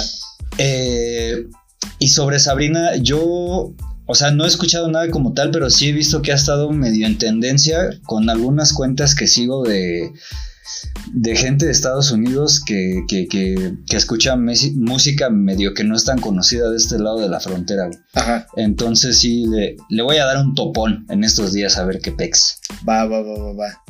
Pero, pero sí, sí, así está. Y es que sí, a mí sí me pasa eso con algunos artistas. O sea, de repente escucho a alguien diciendo alguna palabrota y es como de, ah, no sé, eso se escuchó raro. ¿Sabes? Pues eso me pasó cuando escuché por primera vez a Ed Maverick, porque siento, dije, no sé, es que se siente raro escuchar palabrotas en este estilo de música, pero ok, lo voy a dejar pasar. Este, pero bueno, para seguir con las recomendaciones, eh, Dead Mouse sacó una rola para el soundtrack de la serie de Resident Evil. La canción se llama My Heart Has Teeth y tiene de invitada a Skylar Grey. Y es una gran rola, ¿eh? Pero pesada, está buena esa rola. Sí. Eh, también quiero decirles que escuché por primera vez en mi vida, o no, no por primera vez, pero más bien por primera vez me gustó una canción de Bright Eyes, que es una banda que he estado evitando fácil desde hace más de 10 años. O sea, simplemente no me entraba hasta que escuché esta rola que se llama Lover I Don't Have to Love. Dije, esta es la cosa más triste, pero más impactante que he escuchado. Y. Y no sé, no sé, me gustó, me gustó esa rola. Em, eh, ¿Qué más? Ah, bueno, subieron a todas las plataformas de streaming un EP entre, este, entre comillas, perdido de My Chemical Romance, que se llama Mad Gear and the Messiah Kid. Eh, um, en su tiempo, My Chemical Romance lo, lo describió como el tipo de música que los Killjoys escuchan. Y supongo que lo subieron porque están tocando mucho una canción de ese EP que se llama Masters of Ravencroft. Entonces vayan a escucharlo, está, está pesado, ¿eh? está bueno. Eh, ¿Qué más? Bueno, también para contarles que escuché el disco que nos recomendaste la semana pasada de Steve Lacey, Gemini Rights. Ok. Y no es para nada lo que yo estaba esperando. Digo, no está mal hecho ni nada, solo me, tomó por sorpresa y dije, ok, no es lo que esperaba. Suena bien, probablemente no lo vuelvo a escuchar, pero, pero va, bien por ti, Steve. Ajá, y bueno, ahora sí, para, acabar un cover, les voy a recomendar No me platiques más original de un montón de artistas. Lo he escuchado con Pedro Infante, con José José, con Luis Miguel, pero la escuché con Pate de Foie y, wey, qué gran versión. Este. En un disco epónimo hay una banda que se llama Prince Daddy and the Hyena, que es algo así como. Eh, no es totalmente pop punk, pero tampoco es emo como tal. Pero está muy bueno su disco, se llama igual que ellos. Eh, la portada está medio creepy, pero porque es un niño pintado de payaso en una foto en blanco y negro. Eh, una canción larga, pues está este proyecto que les había hablado hace varios episodios que se llama Handsome Boy Modeling School.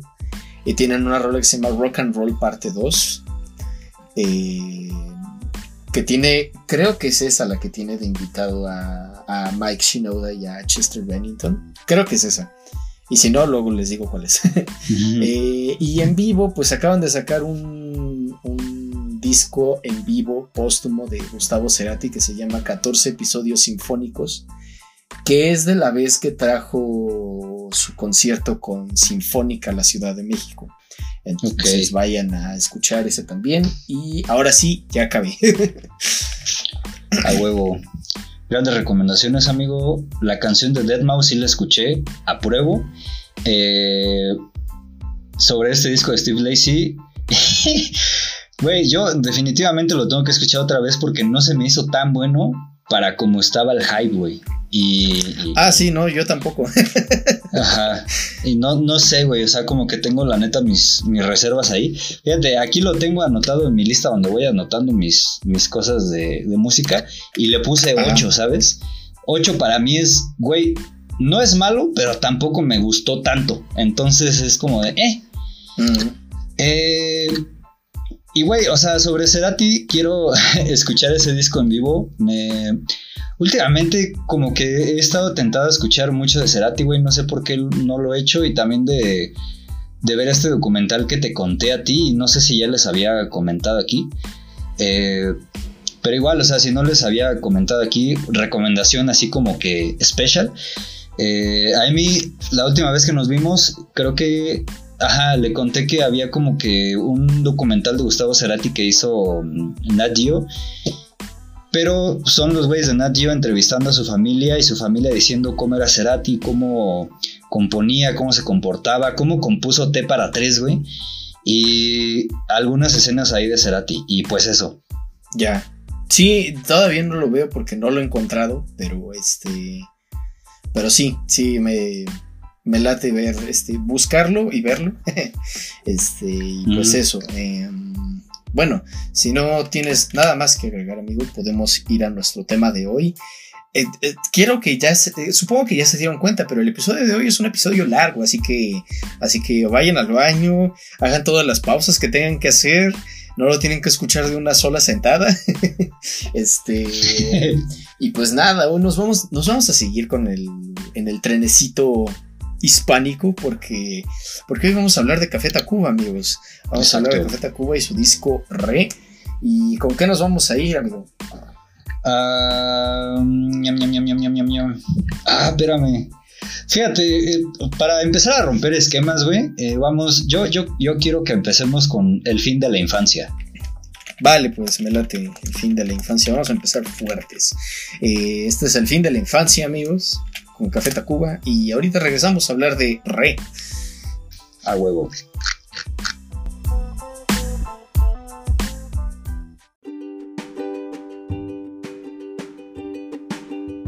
Y amigos, ese fue el fin de la infancia con los Tacubos. Y, y pues nada, amigo. Cuéntame, cuéntame. este, ¿qué onda con los Tacubos? Este. ¿Habías escuchado este disco antes?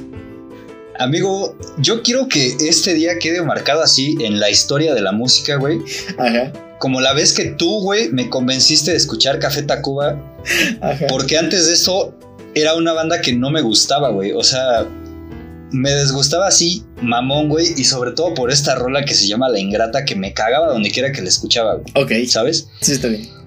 Eh, pero sí, o sea, como para contarte un poco de cómo es este pedo de mi historia con Café Tacuba, güey. Eh, pues, güey, o sea, obviamente los había escuchado no por voluntad propia, güey, porque, pues al ser una banda tan endémica de México y tan, digamos, insertada ya culturalmente, pues donde quiera los ponen, güey, donde quiera ponen la ingrata, güey, donde quiera ponen eres, güey. Eh, sin querer, lo he de ver haber escuchado así como en alguna película así súper mamona del cine mexicano, güey. En algún momento me dirás una. Por supuesto que la escuché donde estudiábamos, porque ahí también a cada rato los ponían, güey. Pero esta es la primera vez que escucho un disco completo y a conciencia de Café Tacuba. Y tengo que decir, güey, que me gustó. Y así. Ok, ok, ok. Eh, sí, está bien, está bien. De- es completamente comprensible que los hayas como aborrecido buena parte de tu vida.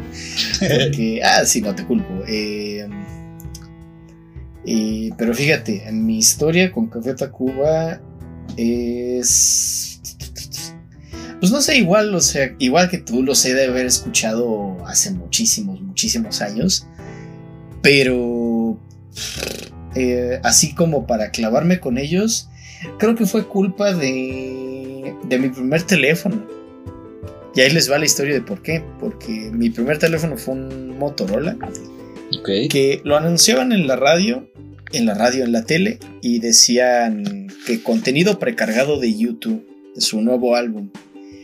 Y yo dije, pues ese no, o sea, me da igual el contenido de YouTube, pero ese teléfono se ve chido.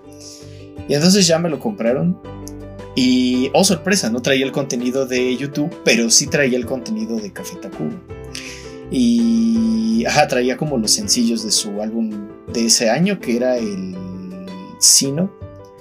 Y, y bueno, también tenía una amiga en la secundaria, porque esto fue en la secundaria, eh, que era súper fan de Café Tacuba. Entonces, como que por ella, mm, como que nuestro círculo empezó a, a- a empaparse mucho de, de Café Tacuba y todo. Y, y, por ejemplo, algo que a mí siempre me llamó muchísimo la atención era el hecho de que este, de que este Rubén se cambiaba el nombre en cada álbum.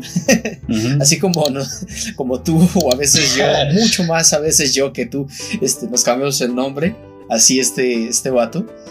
Y, y pues nada, eh, y, y, pues sí, los, los estuve siguiendo, pero, pero no tan de cerca, porque ya cuando salió el disco es del, ¿cómo se llamaba? El objeto antes llamado disco.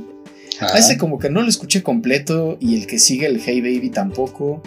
eh, pero pues sí me chuté toda su discografía y hay muchas canciones de Café Tacuba que me gustan mucho. Eh, y jamás los he ido a ver en vivo, aunque ellos sí pues, tocan seguido, ¿no? Porque pues, son locales. Este, pero, pero sí, esa es mi historia con, con Café Tacuba. Y el único álbum que tengo de ellos es el, el Rey, es el que más veces he escuchado. A huevo. Pero pues bueno, eh, eh, pues va a ver, vamos a empezar desde arriba para explicarle a nuestros amigos del globo terráqueo que no son mexicanos. Este, eh, ¿Quién es Café Tacuba? Pues Café Tacuba es una banda mexicana de, catalogada en Wikipedia como rock alternativo, procedente de nada más y nada menos de ciudad satélite en Naucalpan, Estado de México. Eh, y el grupo se conformó en el año 89. Eh, y pues nada, han sido como una, es una de las bandas mexicanas más reconocidas a nivel mundial. De hecho, creo que es difícil que alguien no sepa quién es Café Tacuba. Eh, y, pues nada, o sea, su, su música pues es como, o sea, sí incorpora un montón de géneros diferentes y le meten ahí también música popular mexicana e incluso instrumentos propios de, México, ¿no? Como el tololoche y la jarana. E incluso también tocan mucho con la... se me fue su nombre, la melódica. Ajá. Em, y pues nada, a ver, vamos por partes. En el 85, eh, Rubén Albarrán, oriundo de bueno, no, creo que sus papás vivían en la Ciudad de México. Eh, su mamá vivía en Santa María la Ribera. Su papá vivía, creo, en la, en la Guerrero o un pedo así. Ahorita vamos a eso. Y, y, pues nada, o sea, vivieron como los primeros años de su vida en Monterrey. Luego se mudaron a la ciudad satélite. Y allí creo que él estudiaba en la, en la Guamas, Capotzalco. Pero pues andaba mucho en. Ajá, güey. Y andaba mucho allí en, en Ciudad Satélite porque él tenía una banda que se llamaba Grupo Torá y tocaba mucho en Satélite. Allá conoció a Joselo y a su hermano y luego pues ya se les pegó el meme y ya meme ese es su su apodo, ¿no? Este Ajá, y entonces pues ya como que ellos se formaron primero una banda que se llamaba Alicia ya no vive aquí, que es un nombre que sacaron de una película de Martin Scorsese que se llama igual. Eh, pero bueno, ya cuando quisieron tomarse las cosas más en serio, pues se cambiaron el nombre a Café Tacuba. Eh, esto es por un café que está en la calle de Tacuba, en el centro de la ciudad. Eh, sin embargo, pues hubo pleito, eh, querían evitarse problemas, ¿no? Entonces eh, se cambiaron Café Tacuba y cambiaron la U por una V, ¿no? Como se escribía en la antigüedad. Em, y pues nada, su primera aparición pública fue el 27 de mayo del 89 en el bar El Hijo del Cuervo en la Ciudad de México. Y pues ya empezaron a presentarse como en muchos bares de la ciudad, el 9 en la Zona Rosa, también en el Rocotitlán que mencionábamos en el episodio pasado. Eh, y en 1992 pues ya les cayó su contrato con Warner y lanzaron su álbum debut, el epónimo Café Tacuba, que vendió más de 43 mil copias en tan solo dos semanas y, y eso hizo que les dieran un doble disco de oro en México, además del reconocimiento mundial y la invitación a presentarse en festivales internacionales. Hasta aquí algún comentario que quieras hacer, amigo. Ah, no, fíjate que qué raro que Albarrán y yo eh, confrontemos los mismos lugares, ¿no? Es como, qué pedo, güey, qué chiquito es el mundo. sí, yo sé. este, uy, no, y espérate que así anécdota rápida. Me acuerdo así de oídas, pues, que cuando yo estaba en la primaria, eh, la maestra que me dio clase en primero y segundo tenía una hija y creo que su hija andaba con Rubén Albarrán. Pues güey, o sea, igual así como, como anécdota rápida, ¿no? Como que me estoy queriendo acordar, pero desmiénteme, güey, cuando estudiamos en la escuela esa, creo que ese güey una vez fue a hacer una presentación, un pedo así, ¿no? Ah, no, no, no, ese fue Ruco Pachucote, el de, el de La Maldita Vecindad. Ok, ok. Ajá, sí. Misma familia, pero no. este, pero ajá, bueno. Total, el punto es que tras la recepción positiva del álbum, eh, la banda comenzó la grabación del segundo material que nos atañe el día de hoy, amigos, Re. El Re se grabó en dos lugares que no tienen, tienen poco o nada que ver eh, Los Ángeles, California y Cuernavaca, Morelos, bajo la producción de Gustavo Santaolalla y se considera el mejor álbum de su carrera. Eh, contaron con la participación de, de músicos invitados, Luis Conte y Alejandro Flores, que creo que es violinista o baterista, no me acuerdo. Eh, cabe agregar que Albarrán aquí, como les decía que se cambia el nombre en cada álbum, en este álbum se hace llamar Cosme.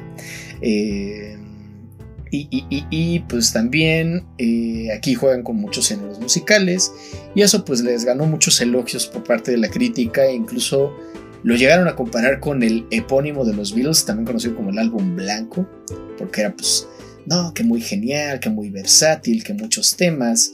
Eh, dato curioso, años después volvieron a hacer la misma comparación, pero con el Yo Soy y revés igual de Café Tacuba. Em, con este alcanzaron la consagración internacional y despertaron el interés de la prensa especializada norteamericana y artistas de la talla de David Byrne. Vayan a escuchar nuestro podcast sobre Talking Heads para que sepan quién es David Byrne. Y pues nada, Re logró el disco de oro en México por más de 40.000 copias vendidas. Y pues definitivamente eso como que los consagró. Eh, de aquí se desprendieron los sencillos La Ingrata, cuyo video fue premio de el video de la gente en los MTV Video Music Awards 1995. Que dato curioso sobre el video, alguien en Twitter en la semana se puso a ver el video y se topó con que, bueno, el video transcurre en un mercado, en un mercado típico de la Ciudad de México. Y alguien alcanzó a ver un letrero que decía que el kilo de aguacate estaba a cuatro pesos, güey. Puta madre. Y fue como, no mames. O sea, el kilo ya anda como en 90 baros. Qué pedo. Sí, güey. Este. Pero ajá, eso, con el video de la ingrata. Pero en fin. Em, según tengo entendido, el álbum resultó tan ecléctico porque, pues, gracias a la gira que se chutaron con el álbum debut pues viajaron por todo el país y vieron tantos géneros diferentes y tanta música que, que pues dijeron, güey, o sea, es que México es muy diverso, o sea, no, no es solo lo que estamos tocando, sino es mucho más, ¿no? Eh, y pues, pues, pues, pues, para hablar del título, hace muchos años, cinco años al menos, Alguien me dijo que el álbum se llama Re porque todas las canciones empiezan con la nota Re en alguna de sus variantes, ¿no? Ya sea Re bemol, Re mayor, Re menor, e, etcétera, ¿no? Y aunque sí es algo interesante y de hecho sí lo creo porque pues, yo no sé notación musical, no sé reconocer una nota si la escucho, ¿no? Pero este, algo interesante de notar es que muchas canciones hablan de los ciclos y de que todo vuelve a donde empezó, todo se reinicia, ¿ok? Entonces, pues ese re también puede que sea un prefijo, ¿no? De cómo las cosas pasan una y otra y otra vez. Y de hecho, hay una edición del CD eh, que incluye un proverbio náhuatl que dice: Todo lo que fue volverá a ser, y todo lo que es dejará de ser. Ya ni mencionemos que en la portada hay un caracol, que bueno, tiene una espiral. eh, y pues el disco tiene letras que, al menos para mí, amigo, son verdaderas proezas líricas. Y tiene una de intertextos literarios que no me esperaba, ¿eh? la verdad. Ok. Y, y pues nada, hablando, ahorita les hablaba del disco.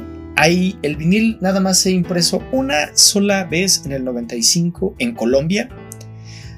Y jamás se ha vuelto a reimprimir ese vinil. Así que si se topan con ese vinil y si es de los buenos, compren, porque esa es una es una pieza de colección. Pero, pero en fin, eso con toda la introducción, amigo. ¿Algo que quieras agregar? Eh, no, nada, que sí. Ahorita que, hablando, que estás hablando de las proezas líricas, confirmo que sí las tiene, güey. Y hubo muchas cosas que no entendí del disco, güey. Se me hizo así como un grado muy mamaláctico, pero en el buen sentido de está, está mamaláctico, pero está bien, güey. Aunque no lo entienda, pero está bien. ya, ya, ya. Sí, sí, llega a pasar, ¿eh? Llega a pasar, este. Pero pues a ver si ahorita podemos esclarecer ese asunto. Vamos con la música. ¿Quieres empezar o empiezo yo? Ah, si quieres, empieza. Va. Pues amigos, nuestro álbum inicia con El aparato. Esta canción sale en, el, en esa película de Jorge R. Gutiérrez que se llama El libro de la vida, cuando Manolo se muere y tiene que ir a rescatar a su, a su Eurídice, que se llama María. Este ponen esa en cuanto entra. Dice, bienvenido a la tierra de los recordados. Y, se escucha el hey ya, hey ya, hey ya, hey, hey ya. Está, está muy padre esa escena, pero en fin. En, líricamente se lee igual que un corrido este, e, esta canción. Ok. Eh, musicalmente tiene como muchos otros elementos que sí suena muy autóctono, pero en realidad yo no sé ponerlo en un género, pero ajá, así va.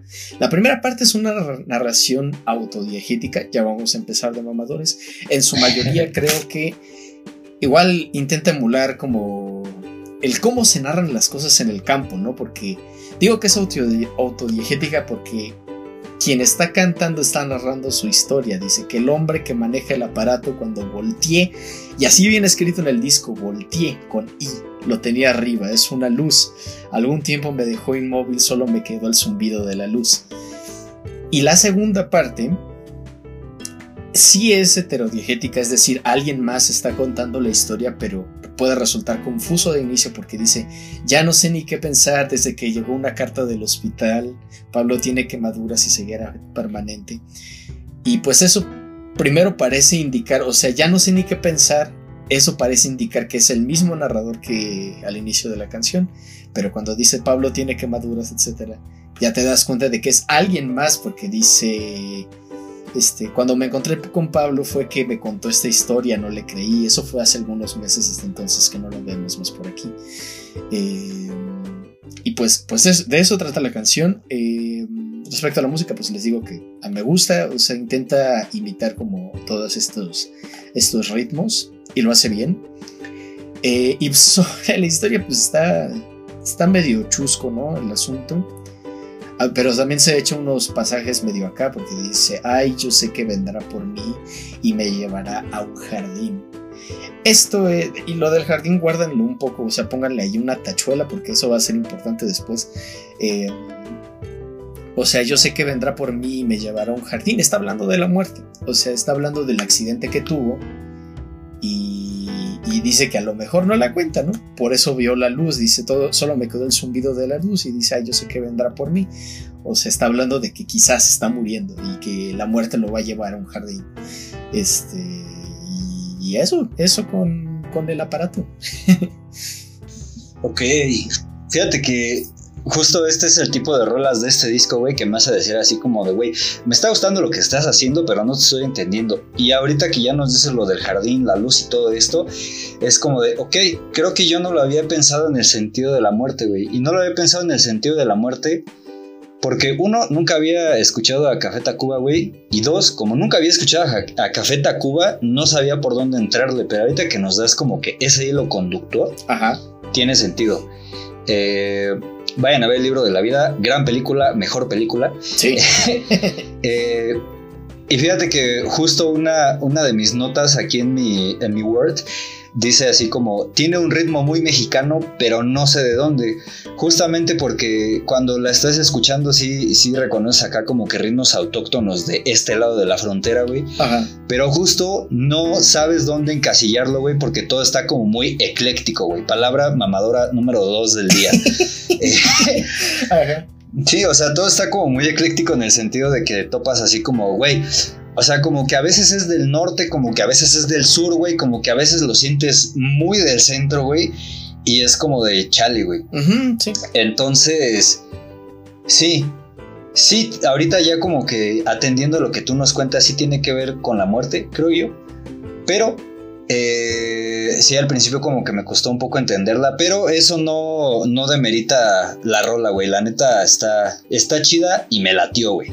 A huevo, sí, sí, sí. Que fíjate, ahorita ya que lo estoy pensando, es que me puse a pensar en los violines esos que suenan en medio así. turu, turu, turu, turu, turu.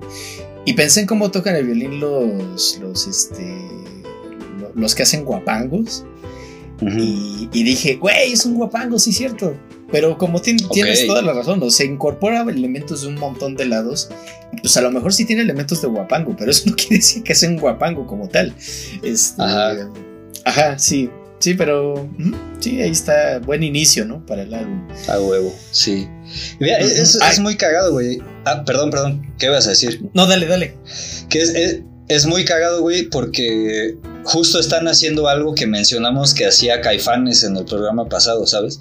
O ah, sea, como que tomaba cosas muy mexicanas y no tiene como la intención de decir así de, ah, mírame, güey, yo soy muy mexicano y me gustan los frijoles, güey. Sino que te dice, soy muy mexicano porque estoy agarrando cosas de mi cultura, güey, y las estoy adaptando a algo que a mí me late como suena, güey, ¿sabes? Entonces, no sé, eso creo que también me late. Sí, sí, sí. Ajá, y fíjate, eh, para hablar de esto, que el álbum puede ser re porque está hablando de ciclos. Pues aquí no está hablando como tal de un ciclo, pero sí está hablando de la muerte, o sea que es como el cierre de un ciclo.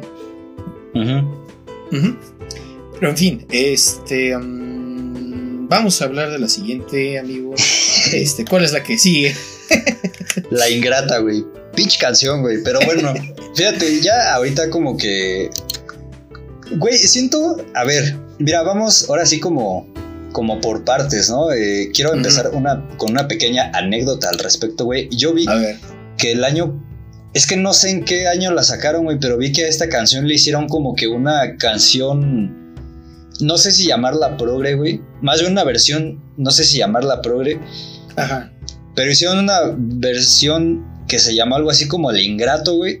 Ah, Café Tacuba la tocó, güey. Sacaron a una morra que la cantara, güey. Y era como para que cantara el otro lado de la rola, güey. ¿Sabes? Yo, otra vez, güey, nunca la había escuchado completa hasta ayer, güey. Y cuando la empecé a escuchar, dije, güey, yo no entiendo por qué la gente dice que, que es tan misógina si la neta estos primeros versos que llevo no se ve tan misógina, güey. Porque la neta, güey, o sea, creo que los primeros versos, muchas de las cosas que dice aquí, es algo que muchos diríamos en un... Pues sí, güey, en un estado de de despecho, de coraje, güey, porque cierta persona nos hizo pasar un mal rato sexoafectivo. Ajá. Ajá. Eh, sí, güey, creo que de eso va la rola, güey. Ya hasta el final, güey, cuando em, sí empieza a decir cosas culeras así como de, güey, no mames, es que solo falta que yo quiera lastimarte y humillarte y te voy a guardar unos balazos. Es como de, a ver, a ver, a ver, a ver, a ver, ahí vamos a detenernos, güey, ya estamos hablando de violencia. Eh, güey, o sea, todos lo saben, güey. A mí me maman las armas de fuego, güey, pero creo que sí está como que culero usarlas para eso, ¿sabes? O sea, no es como que su fin, güey. No, y no me late ese tipo de, violencia. Y es como de, ok, ya entendí por qué la rola decían que era tan misógina, güey. Ya entendí por qué le sacaron otra versión, güey. Porque el tiempo lo amerita, güey. Porque creo mm. que Café Tacuba está como consciente de todos estos pedos y estaban conscientes también de que en ese tiempo pues estaban atravesados de una cultura muy misógina, güey, que en ese tiempo está muy normalizada, pero que para estos años pues ya no está tan chido, güey, ¿sabes? Entonces, eso con, con la letra de la, de la música, güey, porque pues de, eso va toda la rola, güey, decirle, eras una culera y te pasaste de lanza, güey, y al final esto de, de la violencia. En cosas rítmicas, esta sí me sonó medio norteña, güey. Ajá. Pero también alguna vez tuve la oportunidad de escuchar polka alemana. Y es como, güey, esto también me suena mucho a polka alemana. Lo cual no es de extrañarse, güey, porque la música norteña, el country y todos estos ritmos que son como, como del sur de Estados Unidos y del norte de México tienen mucha influencia de este tipo de, de música europea, de Alemania, de Irlanda y demás, güey. Y es como de, ok, güey, te lo compro. Haces que la polka suena suene todavía más mexicana y haces que suene norteño, pero no me evocas a Monterrey, güey, me evocas a alguien que está cantando cosas que quiere expresar, güey, y es como de, ok, te va a pasar el ritmo, güey, la letra hasta el final no, güey, y qué bueno que hiciste la otra versión, güey, porque aunque a mucha gente no le gustó, güey, y empezaron a quejarse igual que los metaleros con el Doctor Simi, güey, yo creo que sí era necesaria, güey. Fin. Sí, sí, sí, totalmente, justo como dices, o sea, los tiempos cambian esto ya no está tan normalizado como entonces, así que pues, hay que hacer algo al respecto. Eh, sí, yo también topé cuando sacaron su versión del Ingrato. este. Ajá, que fíjate, es una solución chistosa. Y, pues bastante, o sea, como que sí agarran el, el, pedo, ¿no? Pero hay mucha gente que no lo vio así. Mucha gente sí lo vio como de, ay, qué ridículos, la canción estaba bien, no tenían nada que hacerle, bla, bla, bla, y es como de, güey, agarra el pedo. Pero sí, sí, excelente oído, sí, es norteña, sí, como que su intención es ser una parodia de la música norteña, pero también tiene ahí sus elementos de polka, precisamente. Eh, um, y de hecho sí, a, mí lo que me parece más interesante de la letra es que sí imite incluso el habla de ciertos estratos sociales, sobre todo estratos donde este género es, es popular, ajá porque incluso en, en, las notas del álbum, o sea, viene la letra y está escrita con puras faltas de ortografía. O sea, dice, no vengas para pedirme que tenga compasión de ti. Y vienes luego a decirme que quieres estar lejos de mí. Te pido que no regreses si no es para darme un poquito de amor. Te pido y te lo suplico por el cariño que un día nos unió con Hachi. Este. Ok. Pero. Mm, tenía un mejor ejemplo ahorita ya. Ahorita ya se me olvidó, pero pero sí, o sea, si ustedes como que ven la letra así con calma, se van a dar cuenta de que no es un... no, es como totalmente coherente, ajá. O sea, como que sí eh, hay como redundancias y hay este... No hay correspondencia en los, en los verbos ni en, ni en muchas cosas, ¿no? Entonces, sí es como, pues es que, güey, así habla la gente.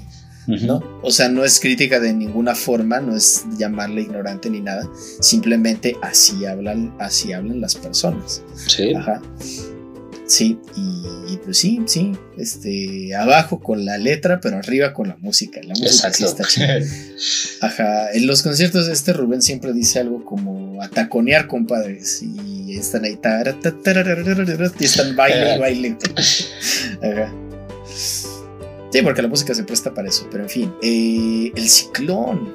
Sigue el ciclón, amigo. Uy, no, esta sí me eché vuelo. A ver, date, date. Eh,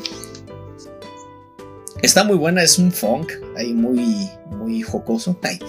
y, pues esta sí habla del carácter cíclico de la vida. En la ingrata no se ve tanto lo de los ciclos, pero eh, el ciclón ya desde la primera estrofa nos pone en aprietos porque está hablando del ciclo de la vida, ¿no? Dice flor, flecha, flor, polen, flecha, abeja, oso, pez. Llueve, agua, sube, nube, llueve, árbol, flecha, oxígeno, flecha, pulmón. O sea, la flecha es como pasa, este, está este elemento y este elemento le provee a este otro y así, ¿no? Es como una cadenita. Eh, um, y pues no sé, siento yo que esta canción maneja unos conceptos bien curiosos, casi filosóficos. Ok. Como este de que, porque dice en el primer verso, no pilce, hija mía, ¿acaso Dios nunca muere? ¿A qué Dios te refieres? Todo de eso depende. Hay dioses que pensaron que el mundo era infinito. No hay, y es, y, y no hay un equilibrio entre los reinos, hijo mío.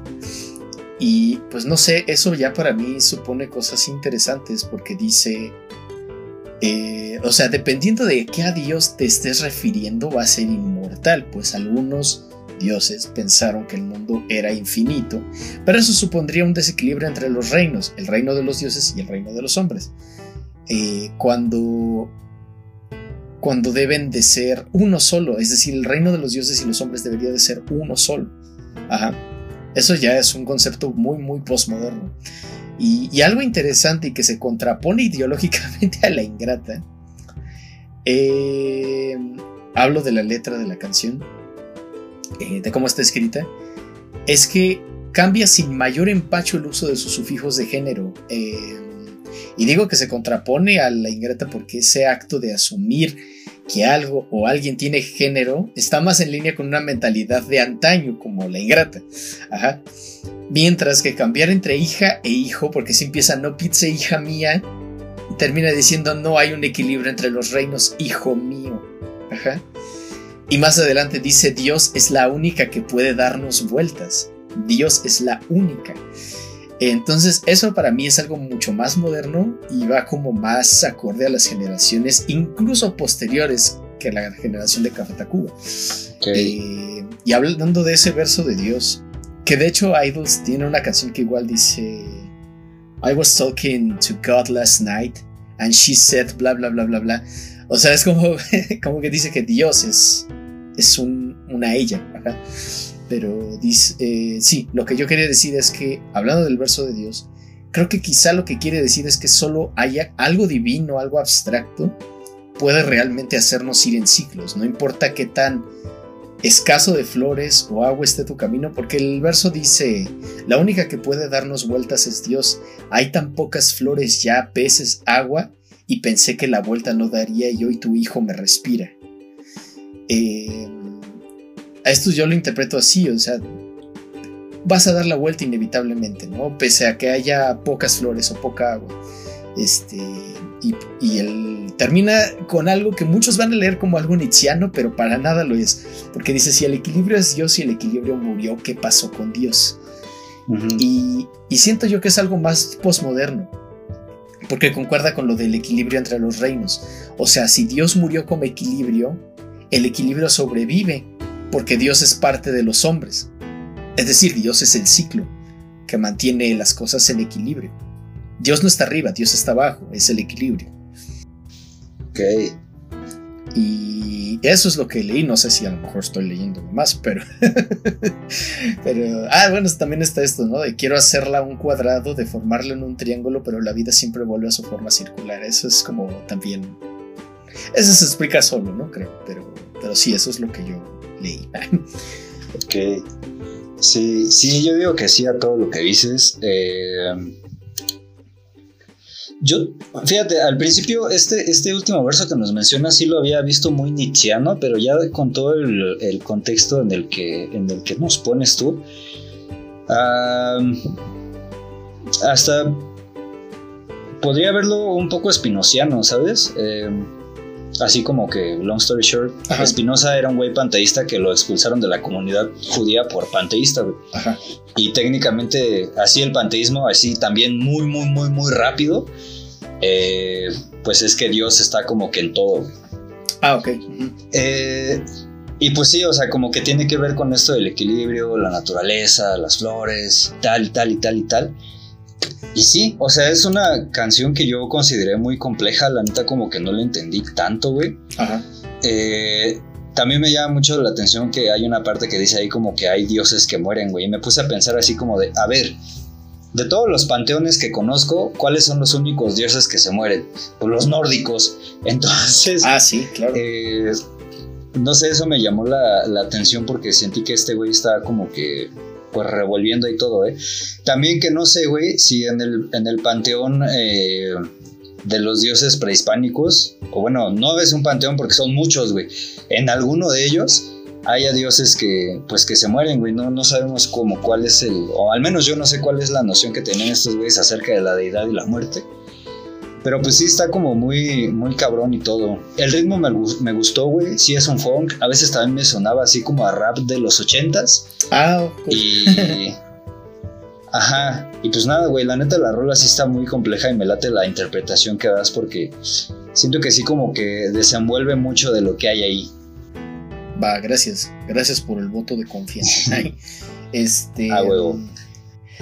creo que sí. Eh, ¿Alguien, si se acuerda, o tú, si tú te acuerdas, amigo, la Koyoshauki era una diosa? No me acuerdo. ¿No te acuerdas? Porque ella sí se muere ALB. De hecho, creo que es el mismo Huitzilopochtli el que la descuartiza, ¿no? Entonces, si es una diosa, pues ahí está tu respuesta. este, A huevo. Y otra es que había leído por ahí un la descripción de un mito este, azteca que. o una diosa que no me acuerdo cómo se llamaba. La raptaban al final de la. al inicio del otoño, al inicio del invierno, no me acuerdo. Este. y regresaba a tiempo para pintar de verde los prados en la primavera. No me acuerdo cómo se llama, pero. Pero bueno, no, no es este como tal una una muerte, pero es un rapto. En fin, el punto es que sí, dependiendo del panteón vas, vas a tener dioses que mueren o dioses que son ah. eternos. Pero en fin, el punto es que de esta sigue el borrego. ok. Eh, y pues fíjate que si habla de borregos, güey. Yo cuando lo escuché, primero dije, está punk, o sea, el ritmo está punk. Eh, pero siento que se burla como de la chaviza y sus modas, güey. Como de esta gente que es única y detergente y se etiqueta para todo, güey. Ah, sí. Eh, como que de repente también es medio paradójica porque primero dice que es una cosa y luego es otra. Y luego dije, güey, esto es como que. O sea, si en los 90 hubiera existido Twitter, esto hubiera sido Twitter. Y es que, güey, o sea, te dice, soy anarquista, soy neonazista, soy un skinhead y soy ecologista, soy peronista, soy terrorista, capitalista y también soy pacifista, güey. Es como de, güey, ninguna de las cosas que están ahí son compatibles, güey, ¿sabes? no, definitivamente. Y, y luego otra vez es como, soy activista, sindicalista, soy agresivo y muy alternativo. O sea, es como de, güey, soy muy especial, mírenme, ¿sabes? sí. Y luego, atendiendo a la rola anterior, te dice, soy, bueno, dice politeísta y también soy buen cristiano, güey. ¿En qué pinche mundo cabe que un politeísta sea cristiano, güey? O sea, no, güey, ¿sabes? Y luego dice, y en las tocadas la neta es el slam, pero en mi casa sí le meto al tropical, es como de, güey, y siento que sí es como una burla muy cabrona a la, a, la, chaviza, güey. Y yo me identifiqué mucho con esta rola, güey, porque de repente también como que me pongo a topar esas incongruencias en mí y en Twitter, güey, es como de, güey, no mames, estamos bien pendejos todos. Pero bueno, el, el caso, güey, es que me latió y me late que se llame El Borrego, güey, porque justo, pues, nosotros estamos como que muy acostumbrados a decirle borrego a alguien que nada más sigue una moda por seguirla, güey. Y esto es lo que hace la rola, güey. O sea, como que te critica todas estas eh, tendencias que siento yo que había por ahí cuando salió el disco, güey, en los noventas. Que no es muy diferente a lo que vemos hoy en día, güey. ¿Sabes? Claro. Pero lo hace muy bien porque lo hace como de una manera burlona, güey, pero al mismo tiempo como que dándote a entender así como de que, güey, es que todas esas etiquetas valen verga, güey. ¿Sabes? A lo mejor hoy sería así como de, güey, o sea Vale verga que le llames ternura radical o responsabilidad afectiva o la mamada si al fin de cuentas, güey, nomás eres un pinche borrego que en Twitter dice, ay, si yo soy responsablemente afectivo, güey, pero bajita la mano y con tu pareja eres una mierda, güey, ¿sabes? Entonces, eh, no sé, me latió, güey. De esta también me gustaría ver como que una versión con tecnicismos de hoy en día. y pues eso con el borrego. no manches, estaría famón eso. Este. Sí. Sí, eh, y fíjate, sobre todo creo que la. Es interesante porque siento que la primera parte de la canción sí son cosas como muy este, encontradas entre sí, ¿no? Son muy contradictorias. Eh, pero por otro lado, la segunda parte siento que son cosas que sí son más compatibles por la naturaleza de las mismas. O sea, me gusta el heavy metal, me gusta el hardcore, me gusta Patrick Miller y también me gusta el grunge, me gusta la maldita, me gusta la lupita y escucho a los Magneto cuando está bien noviecita. Es como, sí, güey. O sea, definitivamente puedes escuchar todas esas cosas sin pedos, güey. Pero, ajá. igual lo de, me gusta andar de negro con los labios pintados, pero guapo en la oficina siempre ando bien Es como, pues sí, claro, no vas a llegar de goz a, tu, a la oficina, Este. Ajá. Pero ajá, el punto es que sí, o sea, sí pone muy en evidencia que luego la gente sigue dos causas que son totalmente contrarias eh, o más, ¿no? Y me da risa que en, la, en el disco, en la página donde viene la letra, tiene otra frase escrita a un lado que dice: Tengo muchos amos y con todos quedo bien. Ajá, Ajá, sí, estaba muy. Pero sí, sí, buena rola y me encantaría escuchar esa versión moderna, güey. Estaría. Sería A huevo. Eh, luego de esta sigue Esa Noche. que es una especie de bolero ranchero. Me gusta mucho. Eh, sí, tenía una sesión con esta canción en, la prepa. Pero este. En las notas del álbum se la dedican a Chabela Vargas. Ok. Y, e incluso en el unplug, en el primer unplug, antes de cantarle este Rubén dice que una vez hablando con Chabela Vargas dijo que si los volcanes de México estaban despertando, este, ¿cómo es posible que el pueblo de México no esté despertando también? Y ya proceden a tocar la canción. No tiene nada que ver, solo supongo que era como para hacer evidente que la canción es para Chabela Vargas. Ok, ok. Y ¿y, qué onda con el giro inesperado, no? Este, sí, dice, no me hubieras dejado esa noche porque esa misma noche encontré un amor, parecía estar esperando tu momento de partir, parecía haber observado mis momentos junto a ti, ¿no? Ajá. Y Ajá, y entonces dice, me abrazó el instante mismo que tú me dijiste adiós y no fue una gran tristeza, fue como ir de menor a mayor. Allí musicalmente la, la canción hace algo, hace algo que a mí me encanta porque dice, fue como ir de menor a mayor, este, como que cambia de escala la, o sea, la escala en la que está compuesta la canción cambia. y, y, entonces, creo que sigue cantando Rubén esta canción, creo que sí la canta Rubén en su su mayoría y los otros le hacen coro. Y entonces canta, pero en una nota más alta. Tu regreso había esperado, más te veía muy feliz. Y entonces, en ese cantar de manera diferente, ese fragmento, también cambia de perspectiva la canción. O sea, ya no está cantando la primera persona que empezó diciendo que él encontró, este, que no, lo, no me hubieras dejado porque esa misma noche encontré un amor, sino está hablando de el, el amor que está que, encontró está hablando. Dice tu regreso había esperado mas te veía muy feliz en los brazos de tu amada te olvidaste tú de mí. Mas ahora que recuerdas a mis brazos vuelve ya seré por siempre tu amante tu novia la soledad y de ahí es como el plot twist no es como ah la madre y este sí para mí era muy tremendo ese plot twist en ese entonces. Y dice, y si alguna vez regresas con aquella que te amó, sabes, no será lo mismo, pues también me conoció. Y eso es como una verdad, así que dices, güey, la mataste, o sea, lo mataste por completo, porque, güey, ¿quién no ha estado en una completa soledad? O sea, ¿quién no ha, no se ha sentido así eh, desprovisto completamente de, compañía y de amor, etcétera, y decir, estoy con la, soledad es mi amiga, ¿sabes? O sea, es un ciclo, otra vez, este es un ciclo, pero de soledad. O sea, porque eso de decirle, sabes, no será lo mismo, pues también me conoció. Es como, pues sí, todos pasamos por momentos de soledad y le encontramos a alguien. Y así es el ciclo, ¿no? Este, sin embargo, e, este es como un paréntesis de, mi, punto de vista respecto del tema. Que estaba viendo hace poco algo que decían que un poeta alemán que decía que el amor es, son dos soledades que se cuidan las, eh, la una a la otra, se protegen la una a la otra. Okay. Eso es un concepto que a mí me encanta porque, porque llega un momento en el que deja de ser pura eh, euforia el amor y se convierte más en, un, en una paz, en una tranquilidad y en una soledad pero no, no como de estoy solo y no hay nadie a mi alrededor, sino que estamos solos los dos. Pero el estar solos los dos, el uno junto al otro, hace que, la vida sea más llevadera, ¿no? Sea cual sea tu actividad. Este, pero bueno, esa es mi forma de ver el asunto. Eh, respecto a la canción, me parece brutal la manera en la que está escrita, cómo está la progresión lírica, me parece increíble. Y, y nada, eso es eso es lo que yo tendría que decir sobre esa noche. ok.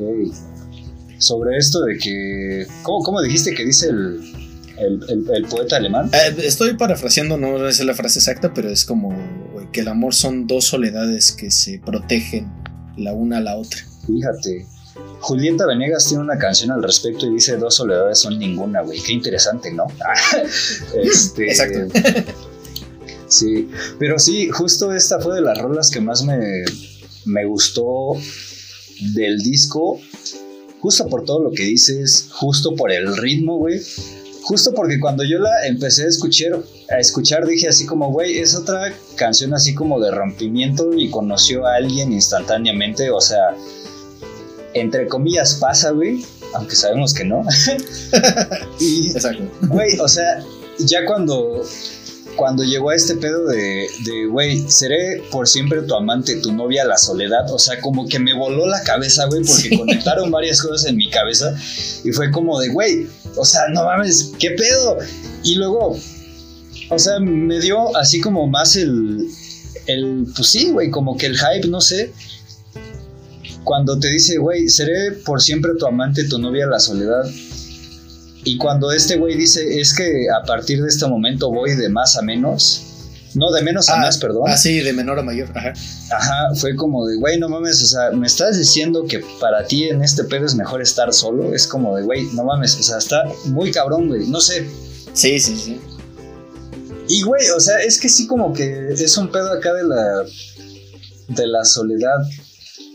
Porque yo, yo o sea, no sé, como que me puse a pensar en esto que dice mucho la chaviza, de que hay una diferencia entre estar solo y sentirse solo, güey. Y creo que acá esta rola es como un, un abrazar el estar solo, güey. Así como de que no hay pedo. O sea, esto es un ciclo y en algún momento se va a acabar y está chido. Y cuando empieza otra vez también está chido, güey. Exactamente. Entonces, no sé. Me, me latió que lo hayan puesto ahí, güey. Me identifiqué, no te voy a mentir, güey. Pues la neta estuvo, estuvo chido, güey. Y así. Sí, sí, sí, totalmente. Ajá, y esto creo que también tiene un poco que ver con esta idea de que de que hay gente que no sabe estar sola, o sea, gente que inicia relaciones solo porque no quiere estar sola, Exacto. no porque realmente quiera relacionarse con otras personas. Ajá. Y pues pues sí, yo siento que bueno, no no estoy regañando a nadie, solo es como un- Yo sí, váyanse a la verga, pero bueno. O sea, siento que, ajá, que es algo conveniente para todos aprender a estar solos. O sea, aprender a, a decir, este es el momento que quiero para, para mí, ¿no? Ajá. Ajá, o sea, una vez que te des cuenta de que siempre estás acompañado de ti mismo, es, todo es más fácil. Sí, güey. Y también, o sea, acá como que paréntesis chiquito, como que pensando en todas estas mamadas que decimos hoy de responsabilidad afectiva, ternura radical, empatía y demás. O sea, es bueno aprender a estar solo, güey, porque si no aprendes eso, puedes lastimar a la gente, güey. Y la neta, como que no, no está chido. O sea, yo se los digo desde el punto de vista de alguien que disfruta mucho su soledad, que sabe estar solo, güey, y que muy de vez en cuando se dispone a, a- a intentar algo con alguien, güey, que salgan con estas mamadas, créeme que es como algo muy, muy, muy doloroso y muy castroso, güey. Porque, pues no, o sea, recuperarse de eso está como muy cabrón y así. Pues sí, sí, totalmente. Pero bueno, eh, luego de esta sigue 24 horas, amigo. Ajá.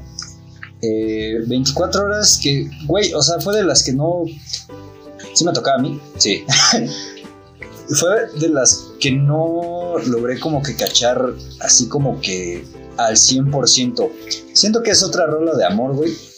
Eh, pero al final no entendí si no es como que si es otra rola de amor porque sí se la pasa diciendo así como de, güey, es que tengo muchas horas sin dormir, creo que me voy a, a morir. Y, sí, y tengo muchas horas sin dormir porque estoy pensando en ti. Ajá. Ujú.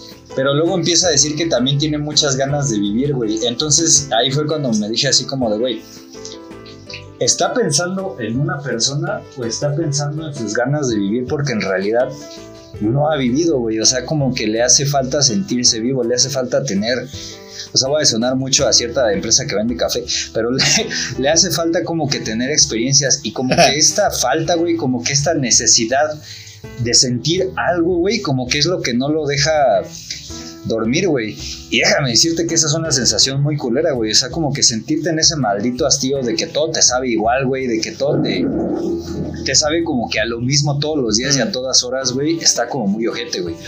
O sea, yo nunca he llegado al punto de no dormir, güey, pero sí se siente ojete y como que sí logré, eh, no sé, como que cachar esto y es como de, güey, o sea, ¿dónde estás, güey? Como que cacho dónde estás, pero al mismo tiempo no, porque la neta como que sí, siento que estás como que en un lugar así ojetísimo. Eso con la lírica, el ritmo está de 10, güey. Eh, y déjame decirte que yo siento que este disco de algún modo influyó mucho en León Larregui, güey. Porque cuando la estaba escuchando, como que muchos matices que topé de la rola, más o menos los alcancé a topar en el unplug de Zoe. Y eso. Sí, sí, tiene sentido. Que sí, digo, la reggae debe de tener influencia de mucha gente, pero sí, de Café Tacuba definitivamente es uno, Soda es otro, pero, pero ajá, sobre la letra, eh, pues sí, sí, fíjate que tienes, tienes razón. La verdad es que yo no la había leído así, o sea, yo la verdad es que sí, sí la leí como muy... Pues sí, es la vida moderna, el ritmo ajetreado, el tiempo es un ciclo, ¿sabes? Eh, Pero, pero pues sí, o sea, siento que es también esta onda de. De, o sea, ya se me fue el día otra vez. Ya no hice nada otra vez. Y lo más horrible de todo es que hago lo mismo todos los días y no tengo tiempo para otras cosas. Exacto. Ajá, y eso es, eso es algo espantoso. Eso es algo que no le deseo a nadie. Eh, eh, hago un dato curioso sobre esta. Es que en la. En el disco, la imagen que trae para la canción es Kike corriendo y tiene un reloj en el fondo. Y la letra está escrita con números y letras.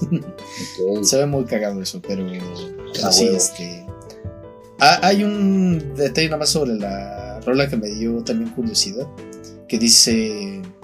Este, cuando llego a tu lado me siento ya a descansar, más mi amor, perdóname, pues empiezo a pensar en todo lo que hay que hacer, ya se me fue el día otra vez, salgo de tu casa y empiezo a correr. Que sí le dice, me siento a tu lado y perdóname, y luego dices algo de tu casa y pues se podría inferir que está saliendo de la casa de ella. O de, de la persona. Pero por otro lado pienso también en cómo, pues, te digo que este álbum de repente se imita mucho el habla cotidiana. Y pienso como dice la gente, no, pues este, el otro día fui a, tu, a, a su- a la casa de ustedes y es como de, ah, sí, gracias.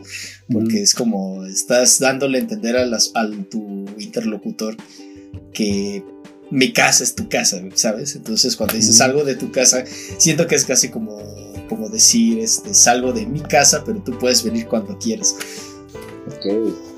Sí, sí, Ajá, sí. no digo, podría ser, podría ser, porque te digo que imita mucho el habla, pero ajá. Sí. Fíjate, fíjate que esto que dices de que se te hizo que habla de la rutina, güey.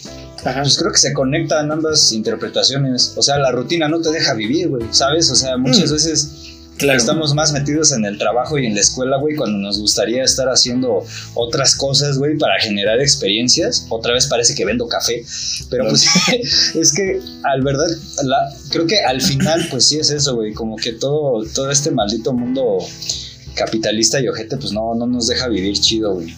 Vale, Exacto, sí. Sí, digo, sí es justo eso, o sea, tanto trabajo y tanta y tanto escuela y tantos deberes, deberes, ¿no? Son los que no te dejan como, como darte tus lujos y eso, pero en fin.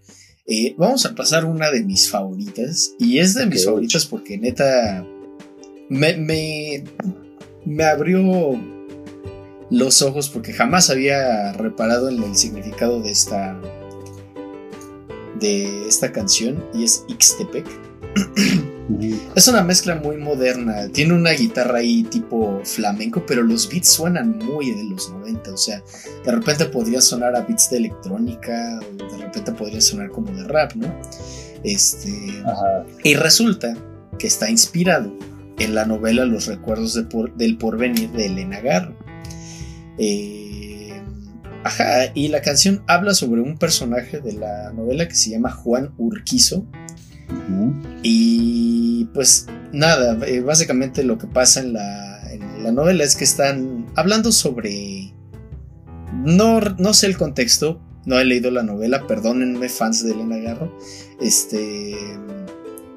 Pero ajá, o sea, están hablando de... No, no, pues es que no, no vayan a pensar que soy bruja como la Nieves, que un día la costeña Marta llegó a Ixtepec con Juan Urquizo y lo que era un español y lo y lo este lo embrujó para que la siguiera hasta el fin del mundo, ¿no? Y Marta se murió en la costa y ahora Juan Urquizo hace su peregrinaje seis meses caminando desde este Ixtepec hasta, hasta la costa, ¿no? Seis meses hace de camino hasta allá para llegar exactamente el 14 de noviembre, que es cuando murió Marta.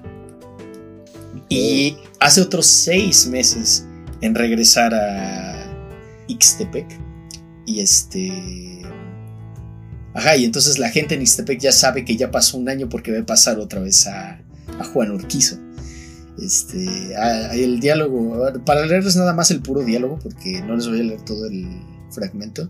Se mire, don Juan, repósese aquí un- unos días, le dice doña Matilde. Juan Urquizo no podía aceptar el reposo. Doña Matilde, es usted buenísima, pero no puedo faltarle a Marta. Un día que pierda y no llego a la costa el 14 de noviembre, no sabe doña Matilde la desgracia que me ha ocurrido. Marta murió en esa fecha y no puedo dejarle sola. Es el único día que tengo para hablar con ella. ¿La recuerda? Y Juan Urquizo seguía llorando hasta que la señora, que sabía lo que sabíamos todos, le decía, no llore, don Juan. Ya no está lejos el 14 de noviembre. Hace 15 años que dejó de hacer su viaje circular. Hay quienes dicen que murió en, los llanos, en unos llanos cerca de Tistla. Ya era tan viejo que apenas le quedaban unos cuantos pelos blancos y de seguro ese día el sol pegó muy fuerte. Entonces, otro viaje circular, otra cosa cíclica, ¿no? Que vemos aquí en el álbum. Y pues sí, o sea, la canción dice Juan condenado a caminar con cara de tonto por Istepec va a pasar, pues allá cerca de la costa, un muerto él va a visitar, seis meses tardó en llegar y con el paso que, te lleva, que este lleva otros seis en regresar, ve que Marta te embrujó, la morena costeñita quería un amante español, etcétera, etcétera. O sea, sí, la, la letra se lee, me parece una proeza porque puedes hacer, no es la primera vez que Café Tacuba retoma un libro para hacer una canción, Las batallas es un ejemplo muy famoso, eh, pero, pero sí, me parece genial que hayan tomado ese pequeño fragmentito de la novela y lo hayan convertido en canción porque no se siente forzado de ninguna manera, dice, siento las pisadas ya por mis calles, que no es por matas, por mí, que el que viaja es mi reloj. Ven, al menos detente ya, le dice la gente cuando muchos años van.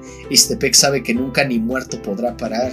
Siento las pisadas ya, otro año pasó Juan, que no es el muerto, es así, la vida es un ciclo. Y es como, wow, o sea, es, es fascinante. Bueno, a mí me, me gustó mucho esta rola. Creo que le tengo un renovado respeto ahora que sé de dónde viene. Ok. Fíjate que esa rola fue la que más me costó agarrarle la onda, güey. Como que sí fue así como de. Pero, ¿qué pedo? No sé dónde estoy. Pero, pues sí, o sea, yo como que concuerdo con. Con toda la, la interpretación que nos das. Yo lo único que tendría que agregar, güey, es algo como muy estético. Ajá. Es. Bueno, dos cosas. No sabía que estaba inspirada en un pedo de Elena Garro, güey. Ajá. Aguante Elena Garro. Y otra es que me gusta cómo montan los versos a la melodía. O sea, cada que hablamos de un disco de hip hop, aquí les digo que esa es como una de las cosas en las que principalmente me fijo yo, ¿no? En cómo van montando lo- el flow al beat. Ajá. Y con esta rola me pasó así como de, mira, o sea, creo que, o sea, aquí no es rap, pero está pasando. Y está chido y me late y así. Ajá, y es que además la, el ritmo de esta canción y la guitarra está como, está como muy cabrón, o sea, esa guitarra... Es difícil montar este, rimas sobre un, ritmo así, ¿no? Ajá. Entonces sí, sí, yo estoy, yo estoy de acuerdo contigo y además, eh, o sea, ya hablando en, en términos de versificación, hace unas cosas bien, bien padres, o sea, esto de por Istepec va a pasar, pues allá cerca a la costa, un muerto él va a visitar, o sea, ese un muerto él va a visitar, me encanta esa pequeña sinalefa que hace entre un muerto él, otra palabra mamadora para el día de hoy, este... Eh, Bueno, no es tan mamadora, lo que pasa es que, bueno. Uno que, que, pues, le pusieron métrica, pues ¿qué quieres que haga? Este, Pues sí. Ajá, cosas así. Esos pequeños detalles sobre la versificación me, me, me molan bastante, como diría. Juan Urquizo. Pero en fin, este. Luego de esta sigue otra, otra favorita que es Trópico de Cáncer. Ok. Amigo, fíjate que esta es de mis rolas favoritas, güey, porque siento que es sarcástica, güey. Ajá. Porque en los versos hay como que una serie de personas que le están cuestionando a nuestro personaje, vamos a ponerle estudiante de la FESA Catlán, eh, que por qué se va, que por qué deja la, la compañía, que el progreso es lo chido, que nuestro oficio, nuestro oficio como ingenieros civiles está chingón porque nos saca del, del, del salvajismo y nos lleva al modernismo y al progreso y a todo lo que está bien. Qué bueno que somos ingenieros. Eh, le dicen así como, güey, o sea, está muy chingón lo que tú piensas, pero pues, güey, acuérdate que, que aquí está la civilización, güey, aquí está lo chingón. O sea, nosotros no, no debemos ocuparnos de esta gente que se dedica a la ecología, a los derechos de los indígenas, ni a estos pendejos humanistas que estudian ahí en el A8, güey. Ah, güey, nosotros debemos ocuparnos en hacer puentes, güey. En hacer que satélite sea una ciudad con un chingo de carros y que no tenga ningún puto semáforo por ningún lado, güey, ¿sabes? Si ustedes han caminado por satélite, güey, o sea, neta es la ciudad menos caminable del mundo, güey, después de Los Ángeles, California, güey, ¿sabes? Ajá. Eh, sí, güey, o sea, tiene unas cosas horribles que luego te contaré. Va. luego, pues, güey, o sea, ¿por qué te vas, güey? Aquí está lo chingón, güey. Nosotros que somos los que manejamos Pemex, güey. Aunque se empute AMLO de que nosotros le estamos tirando mierda, güey, no te vayas, aquí quédate. Aquí está la, la, la civilización, güey. Eh, no sé, güey, a mí me gustó mucho porque yo sinceramente siento que a pesar de todo el sarcasmo que se carga en la rola, güey, a pesar de la música, güey, a pesar de que a veces sea chistosa en sí, güey, eh, es una crítica muy cabrona a la urbanización y al capital, güey. O sea, les está tirando mierda así como, como muy, muy, muy, muy, muy, muy cabrón, güey. Y siento que también es como un conecte que tiene aquí con el country, güey, porque el country muchas veces critica este modo de producción ultra industrializado que existe en Estados Unidos y como que tiene muy cabrón este anhelo por una vida sencilla, güey, de, güey, pues yo vivo en mi granjita con mi esposa y tengo mis vaquitas y mi caballo y unas borregas, güey, y a mí esto es lo que me gusta, güey, a mí no me gustan las grandes urbes, no me gusta Nueva York, me caga California, güey, eh, y así, güey, y es como de, güey, creo que esto también va como que muy en ese sentido de criticar como que todo este pedo de de todo debe ser industria, todo debe ser puentes y carros y edificios y todo este rollo, güey. Y es como de, güey, o sea, yo súper conecté porque es como de, güey, yo también como que suscribo a esta crítica, o sea, no creo que sea necesario como que una urbanización tan, tan cabrona, güey. Y pues eso con, con Trópico de Cáncer. Ya, pues sí, sí, sobre todo justo tomado desde este punto de vista de, de, o sea, no, no, no creo que esté mala urbanización, pero ya llegó un punto bastante salvaje, entonces ahí es donde hay que hay que parar, ¿no? Este como de tuvimos que haber parado hace mucho tiempo. este Ajá. Sí, sí, sí, y justo como que esta esta misma tónica de la canción, pues sí, eh, la hace sonar melancólica y tiene, tiene unos ritmos curiosos, ¿eh? porque de repente como que me quiere sonar a cumbia y de repente me quiere sonar algún ritmo cubano, pero de repente entran ritmos del synth pop y sonidos industriales y es como de, ay güey, ¿qué onda, no? Que al mismo tiempo siento que es temático, ¿sabes? O sea, como que tienes ahí este ritmo acá, tan, ta, ta, ta, ta, ta, y de repente empiezan a sonar las máquinas acá de... Y es como, ok, ok, y es como la, la, tradición contra la modernidad, ¿no?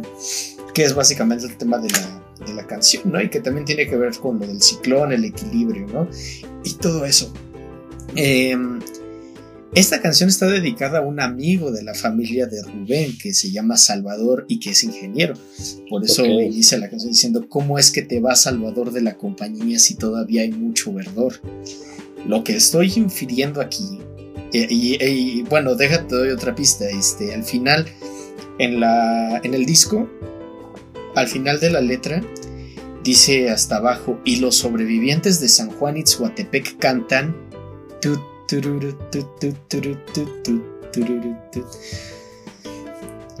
si saben qué pasó en San Juan y Suatepec, bueno, esto es en referencia a las explosiones de San Juanico en el 84. Ajá. Ok, ok. Explotó una planta, bueno, sí, creo que una planta este, de petrolera, algo así, no recuerdo. De gas. De gas, ah, ok, de gas, ok, sí. Gas licuado creo era, ¿no? Pero bueno.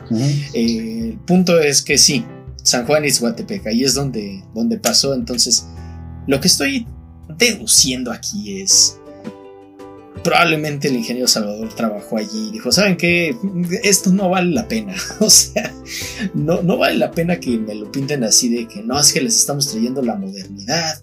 no, es que tenemos que, este, somos una civilización muy avanzada, ¿no? Etcétera. O sea, no vale la pena eso. Dice, yo ya me voy, yo no quiero tener nada que ver con esa fea relación de acción, construcción, destrucción. Ajá. Entonces sí es como, no crean que no extraño el olor a óleo puro, pero es que yo pienso que nosotros los humanos no necesitamos más hidrocarburos. Y es como, güey, no manches. Sea, sí es una... Eh, por eso es que es triste esta canción, porque, porque de repente sí, como dices, es muy sarcástica, así de, de que no ves que nuestra mente no debe de tomar en cuenta ecologistas, indigenistas, retrogradistas y humanistas. Pero al mismo tiempo es como, no crean que no me duele irme de su lado, pero hay que darle lugar a los espacios sin cemento. No, es muy agridulce la canción, eh, pero es muy buena, es una gran composición. Y bueno amigos, este, luego de esta sigue el metro. El metro, nuestro, nuestro amado sistema de transporte colectivo metropolitano eh,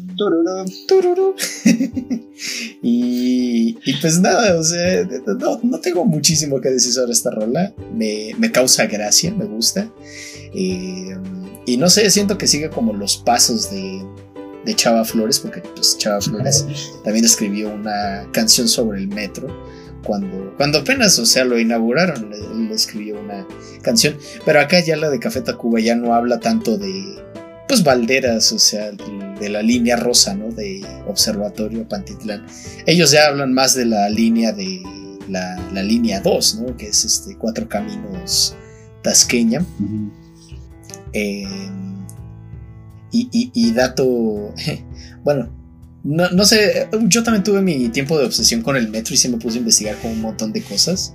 Sobre todo a mí me, fascina el cómo tenían como el plan trazado así de inicio y luego le fueron agregando más, más estaciones y luego hubo líneas que se convirtieron en metrobuses, ¿no? Y cosas así. Eh, pero bueno, ese no es el punto. El punto es que, que sí, me gusta la canción, es divertida como pastillas, paletones, chocolates, chicles y salvavidas. tengo más seis, tengo ya seis juegos de agujas, ocho cutters y encendedores de sobra. Creo que me ha ya el pelo por la barba y las arrugas, etc. Pero ajá, sí, o sea, como que todo ese, ese trip es como muy... Ah, creo que ahora ya no hay tantos vendedores ambulantes en el metro, tantos. Eh, sobre todo que se suban así de le traigo a la venta el juguete de novedad, le traigo a la venta el rastrillo con navajas intercambiables, 20 pesos, no lo pague a no sé cuántos, es como, ajá, eso es algo que todavía nosotros nos tocó, pero ahorita ya no, no tocó tanto. Y, sí, siento que es como un retrato, así como lo hizo Chava Flores en su momento, este es un buen retrato sobre cómo era el metro en los 90. y, pues nada, es como un funk muy jazzoso o un jazz muy foncoso, como quieras llamarlo. Y, pues nada, está, está cotorra el metro, sí. A huevo. Sí, justo. dije, cuando la estaba escuchando, dije, sí, no mames, ¿quién no ha llorado en el metro? Eh, pero sí, justo porque es una representación como muy, muy real de todo lo que pasa ahí. Y justo cuando estaba hablando de los vendedores me pasó esto de, güey, o sea, hoy, 27 de agosto de 2022, hay vendedores en el metro. Según yo ya quitaron un chingo, güey, lo cual así como que me... ¿Cómo decirlo? Pues sí, pues me desanimo porque se están perdiendo las buenas costumbres, güey, ¿sabes? no eh, sé, como... Ajá. Sí, porque, güey, o sea, pues de repente te armabas una que otra cosa chida allá adentro, güey, y ahora es como de, meh, ya no. Pero bueno, güey, no sé qué pedo con la Ciudad de México en estos días. No, pues nadie, güey. Ni Claudia Sheinbaum sabe, pero este, ah. el punto es que. Ah, sí, justo les decía en el episodio pasado que me hice de un MP3 de rock en español, justo en el metro, porque. Punto que si eran fastidiosos porque tú venías con tu música y se subían a venderte los éxitos de, de José José o de no sé, de quien quieras, güey. Y, pues ya te sacaba como de cuadro. Había gente que se subía a, predicar o gente que se subía a, a, leer sus poemas todos feos. Y no sé, güey, era, era, una experiencia diferente, ciertamente. Sí, creo que el más reciente que me tocó fue en diciembre del año pasado. Que se subió un vato a vender un documental sobre lo que estaba pasando realmente con el COVID y que era una enfermedad de un laboratorio y que no sé qué. Y es como de. ah, sí, claro. Ah, Sí, que todo era ok. una, un plan maestro de que China se iba a volver potencia y no sé qué madres. Y dije, ah, yeah, right. Yeah, whatever. Pero en fin, este, sí, sí, así está el metro. Y a ver, ahora vamos a hablar de la canción con la que abrimos este espacio, El fin de la infancia. Ok, sí. Fíjate, eh, esta rola me gustó mucho, güey.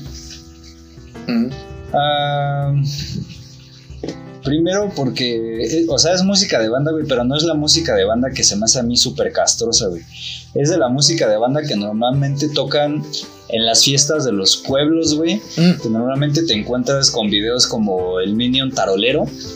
Es como, a mí se me hace música de banda, pero se me hace muy jocosa, güey. Y a mí me da mucha risa, güey. O sea, la empiezo a escuchar y literal me río, güey. No puedo hacer otra cosa. ¿sabes? ah, Eh, pero luego como que todo, todo cambia de mood, güey, porque sí, la, la- el ritmo está jocoso, güey. Pero después te empiezas a dar cuenta de que estos güeyes están como que en un, en un, en un terreno medio muy, muy nihilista, ¿sabes? O sea, como que de repente me da, me da como la sensación de que no creen en nada, güey, como de que todo les da igual, como de que andan intentando hacer una, una crítica más o menos parecida a la del, a la del borrego, güey. ajá, Porque primero empiezan como con este pedo que muchos mexicanos tienen de, no, es que nos quieren conquistar y los españoles y no sé qué, y que primero muertos y la mamada y no sé qué. Eso empieza en el primer verso, pero luego empieza como que como que avanzar, güey, porque luego te empieza a decir así como de, güey, pues es que yo no me voy a matar por convicciones ajenas y pues a la verga, ¿no? O sea, ellos allá en su pedo, yo en el mío, ellos que sigan siendo comunistas, yo no, güey. Eh, y sigue avanzando y sigue avanzando y como que todo empieza a caer, güey. Y me llama mucho la atención, güey, el coro del final, güey, porque dice una mamada así como de, güey, o sea, seremos capaces de bailar por nuestra cuenta, seremos capaces de bailar, seremos capaces de pensar por nuestra cuenta, seremos capaces de pensar, basta ya de interrogar y basta ya de interrogar. Y güey, como que así me metí en un mal trip, así, mala onda, güey, Ajá. en el que, güey, pues teniendo en cuenta esto de las convicciones, de la conquista, de no sé qué, y de tal y tal y tal y tal y tal, y teniendo también mucho en cuenta la rola del borrego, dije, güey, o sea, no sé, como que siento que estos güeyes ya se cansaron de verse en este papel de víctimas, güey. Como que ya fue mucho de estar viéndonos bajo el yugo de, de los españoles y es hora de ver por nosotros mismos, pues que a veces también somos unos mierdas, ¿no? O sea, seremos capaces de bailar por nuestra cuenta, seremos capaces de pensar por nuestra cuenta, es como, seremos capaces en algún momento de dejar de pensar, güey, de, güey, es que pobrecitos de nosotros nos conquistaron y por eso estamos como estamos y no sé qué, y seremos capaces en algún momento de ver como de, güey, pues es que la neta nosotros como mexicanos también hemos hecho cosas muy mierdas, güey, como el 68 y el halconazo. Y mismo San Juanico, güey, porque a lo mejor San Juanico, pues fue un accidente, pero ve tú a saber si también fue como una serie de negligencias culeras como las Mm. que hubo en algunos desastres como Chernobyl o alguna madre así, güey. Sí. Entonces, no sé, güey, como que.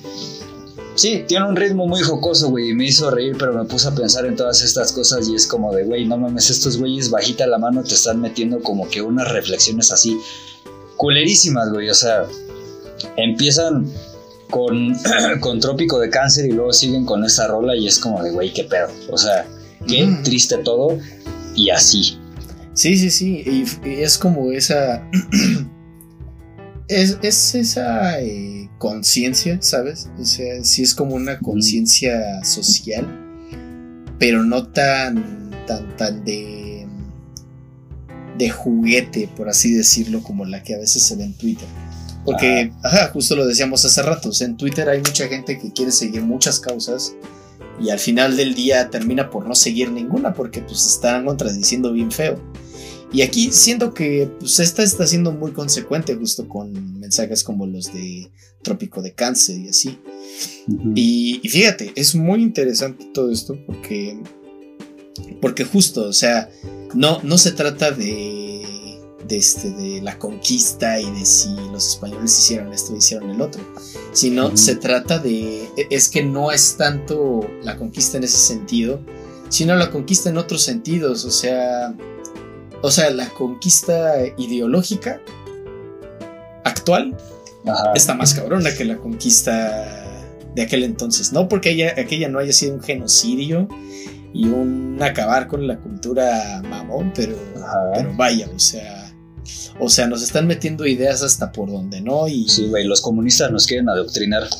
te van a quitar tu trabajo, no sé qué, no es cierto. Sí, güey. Este. Ajá, no, y, y lo interesante es el nombre, que todos aquí somos fans de la ciencia ficción. Ajá. Arthur C. Clarke tiene un libro del mismo nombre, El fin de la infancia. Y pues la historia de ese libro es unos misteriosos conquistadores extraterrestres Ujú. invaden la Tierra de manera pacífica. Y dicha invasión da pie a un periodo de aparente utopía bajo el gobierno extraterrestre, pero todo a costa de la identidad y la cultura de la población de la Tierra. Ok. O sea, eso es como lo el, el intertexto, ¿no? O sea, toma en cuenta, es lo que te está diciendo es, eh, piensa en todas estas personas y en todos estos discursos que te están atravesando todo el tiempo y cómo te hacen pensar que, o sea, tú estás tranquilo, tú piensas que vives en la utopía, pero Ajá. a costa de qué? A costa de identidad y de cultura, ¿sabes? Ok. Pues mira, eh, sí. Bueno, ya me estoy debrayando. Pero sí, o sea, como que tiene, tiene mucho sentido. Sí, sí, sí, sí. Sí, tiene todo el sentido. Pero bueno, amigos, este. Yo se los advertí. Este iba a ser un episodio largo. Entonces, vamos a hacer una pausa. Ok. Eh, vamos a escuchar el metro para relajarnos un rato. Y ahorita regresamos a hablar de la segunda mitad de este álbum. Va.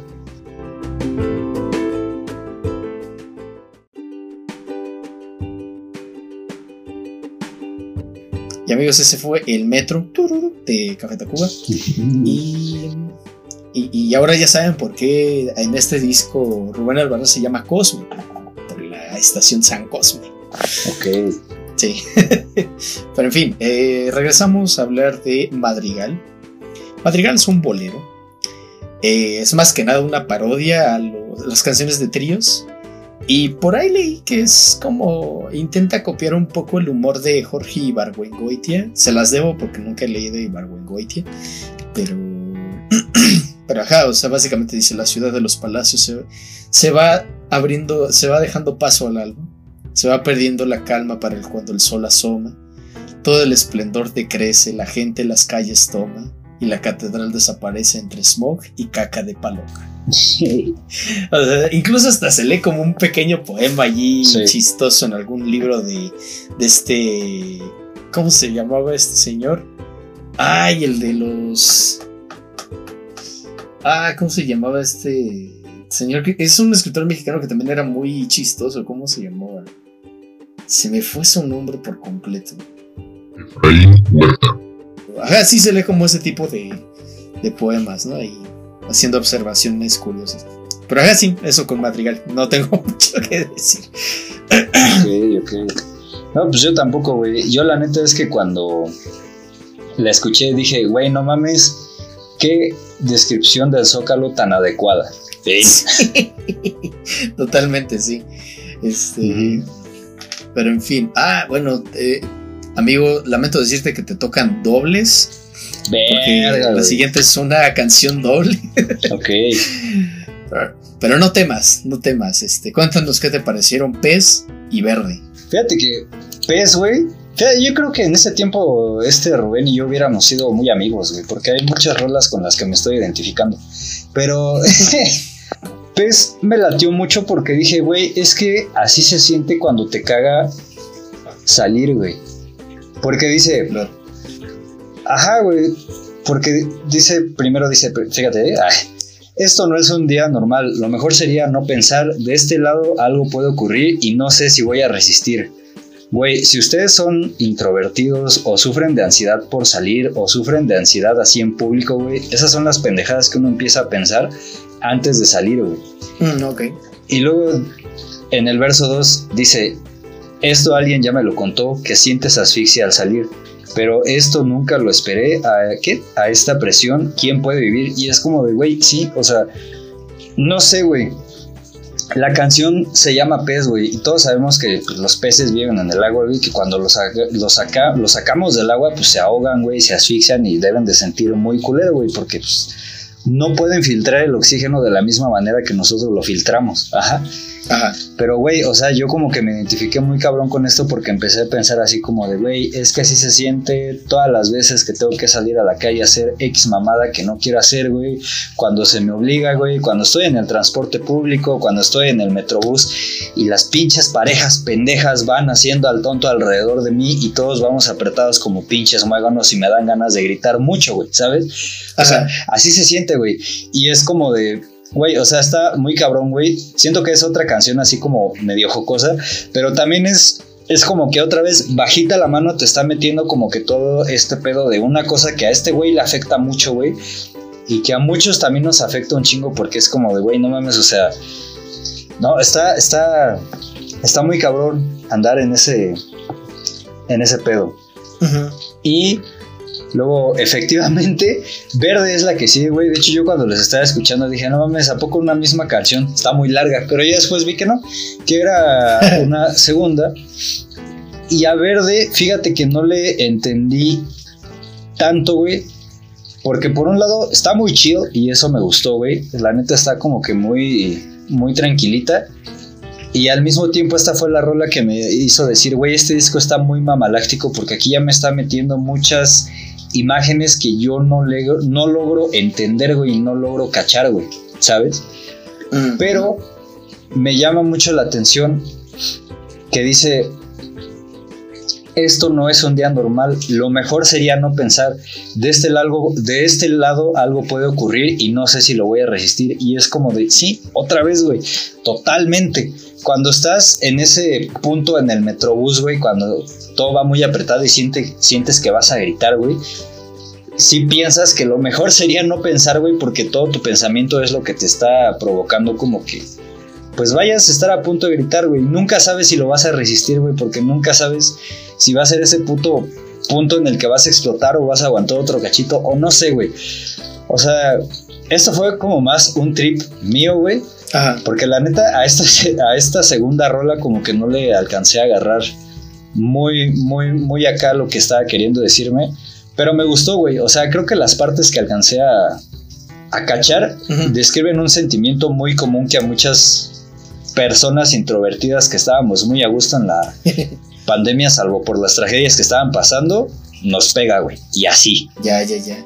Fíjate, esta es otra en las que te digo, yo la estaba leyendo mucho más superficialmente que tú. Pero, ajá, sí, sí, de hecho creo que, creo que sí encaja muy bien porque obviamente estamos hablando de, de, de, un arte, ¿no? Y, y, como ya les decía, pues su habilidad lírica sí está muy, muy cabrona, como para que esto nada más trate sobre un pez. Ajá. Entonces, a un pez que lo sacan de su hábitat, probablemente de un acuario, una tienda de mascotas, y pues está observando todos los cambios que ocurren a su alrededor. Eh, ah. Obviamente sí está como, creo que sí está toda esta lectura que tú haces. Eh, sin embargo, creo que lo de verde ya se pone un poco más abstracto, porque estoy pensando que es que dice, verde aún no es tiempo de regresar al verde. La muerte te puede encontrar en un bello lugar. Los peces me quieren llevar por sus caminos, espadas de luz se clavan en mi cuerpo. Vida, tú que eres verde, no me hagas tragar tu cáliz, o es que quieres que encuentre la muerte. Ir allá contigo, estar como parte de ti, manatíes, cocodrilos me tragan, me procesan, me hacen de ti. Aquí se ven varias cosas. Primero que nada está otra vez la idea del ciclo que planteaba al inicio del disco, del ciclón. O sea que todo es un... el, ciclo existe en equilibrio. Ajá. O sea, tú como pez, un manatí o un cocodrilo, por alguna razón te va a tragar, te va a procesar y vas a convertirte en algo más. O sea, realmente no vas a morir, simplemente vas a vas a este, entrar a otra instancia de tu de tu existencia. Eh, otra cosa que yo, bueno, o sea, hay que empezar quizá por el verde, ¿no? Porque me puse a buscar qué significa el verde y resulta que en algunas culturas está relacionado con el agua. Ok. Y pues ya este, este álbum sí está cargado de mucha mitología prehispánica.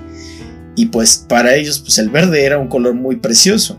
O sea, no por nada su, su piedra más preciosa era el, el, este, el jade, ¿no?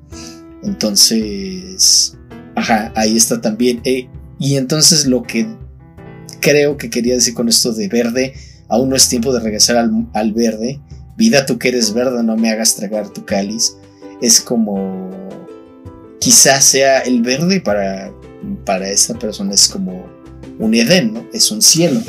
Es un cielo al que los peces van a parar. El punto es que, eh, sí, como que dentro de la, de la lectura de que solo es un pez experimentando todos estos cambios, pues sí, ¿no? Es eso.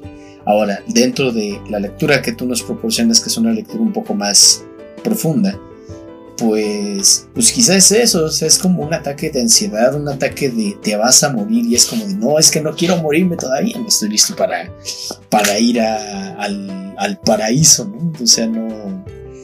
Sé que sea lo que sea que me va a pasar, voy a entrar a otra instancia de mi vida donde todo va a ser tranquilidad, pero no estoy listo. Ajá. Por eso regreso otra vez a esto, no es un día muy normal, lo mejor sería no pensar, ¿no?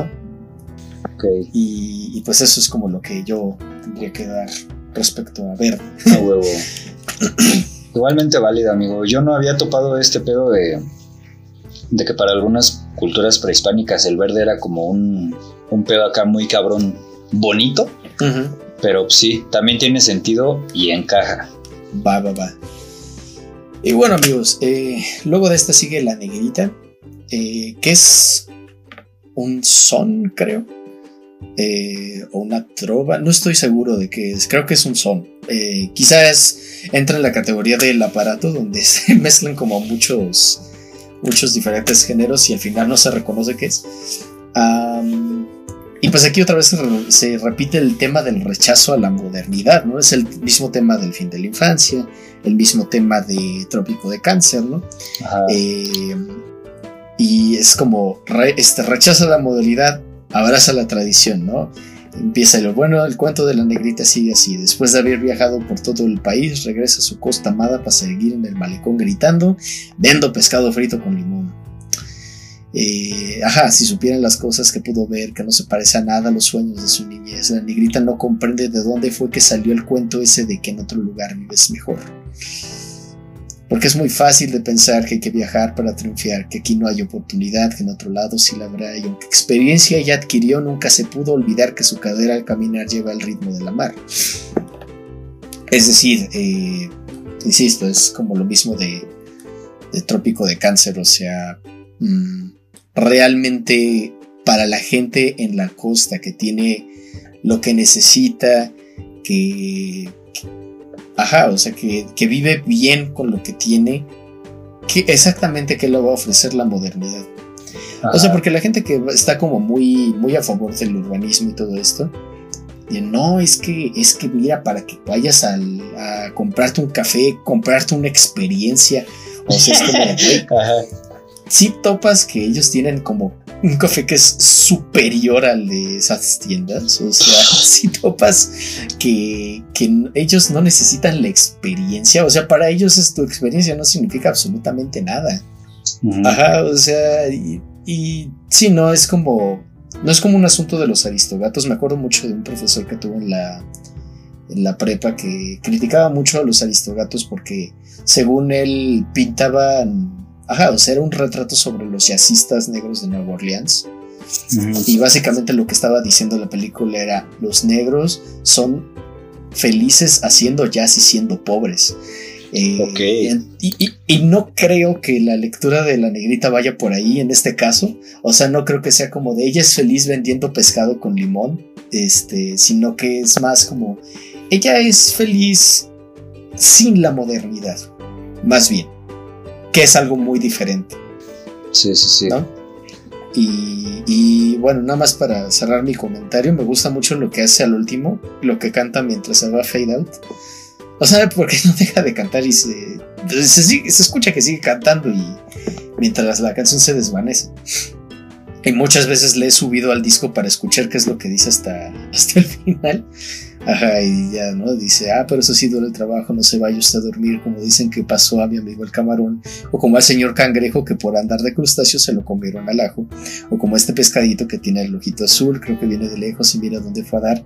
Más le valía regresar con sus pececitas güeras, por eso a mí la corriente me ha regresado a mi hogar, porque un pez de agua salada en río no puede nadar.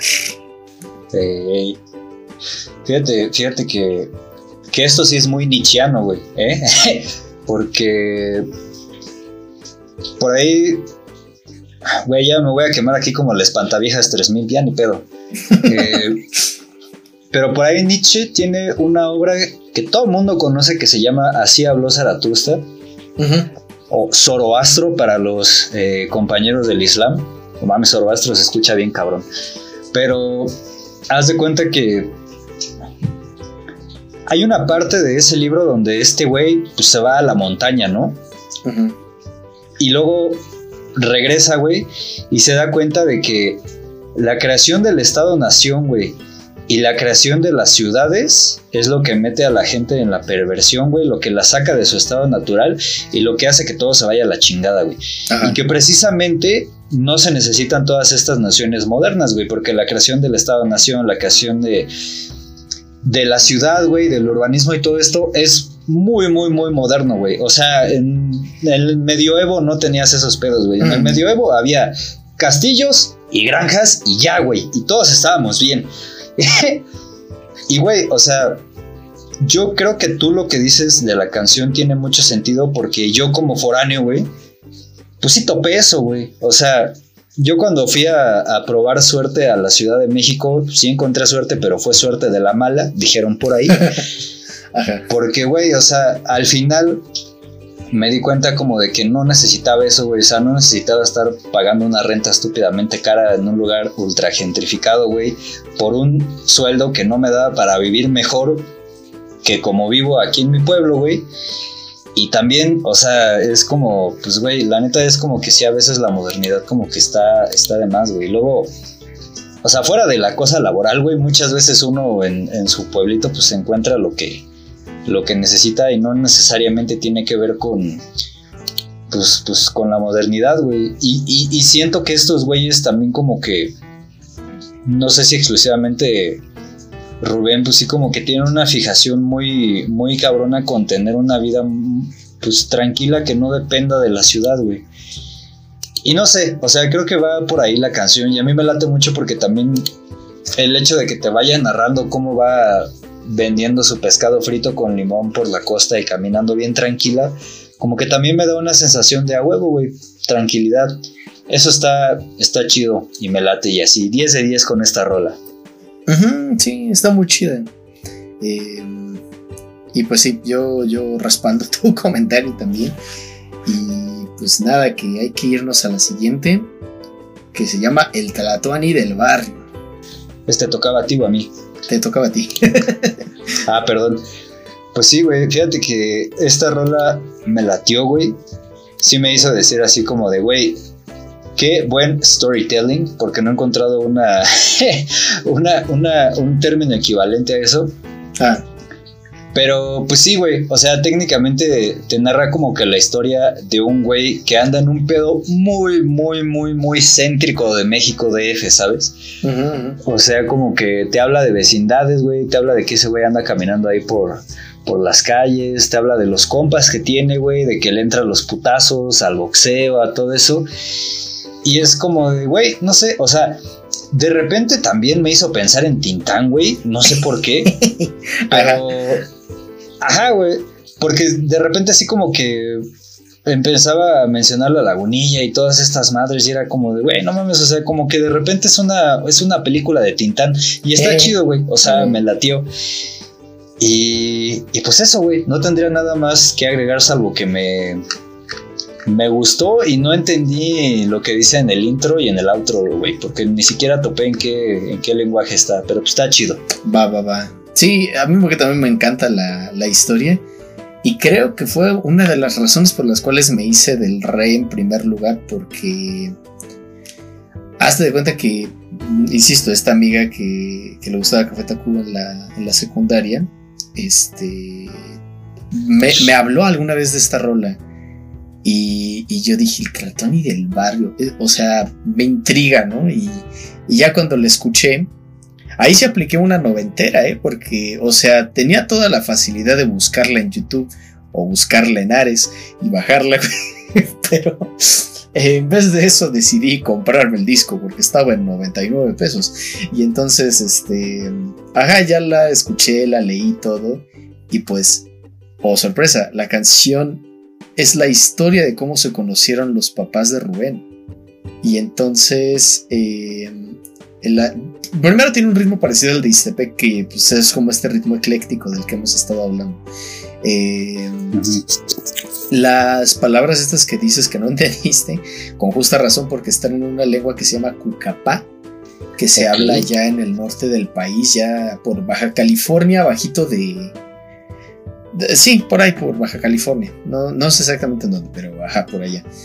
Y no encontré la traducción, no sé qué quiera decir esto, pero, pero vaya, ahí está. Y pues sí, justo el Tlatoni del barrio era de la lagunilla. Este. Y era. Ese es el papá de. De Rubén, el Tlatoni del barrio. Ok. Ajá. Y entonces en, decía, en cada vecindad tenía el amor y la amistad de la hija, la madre y la portera. Y un día se encontró con el señor de la Guerrero, afamado bailarín que no estaba nada feo, no cantaba mal las rancheras y con los puños muy hábil era. El señor de la Guerrero, el bailarín de la Guerrero, es el hermano de su mamá. Ajá. Ok. Y entonces le dice, lo que le pareció bien es que se quedó sin ninguna reinita, pues al bailarín guerrero a todas chamacas se le quedaba bien. Y con este gran mal, y con este gran mal y teniendo muy triste el corazón, solo halló una solución, enamoró al hermano.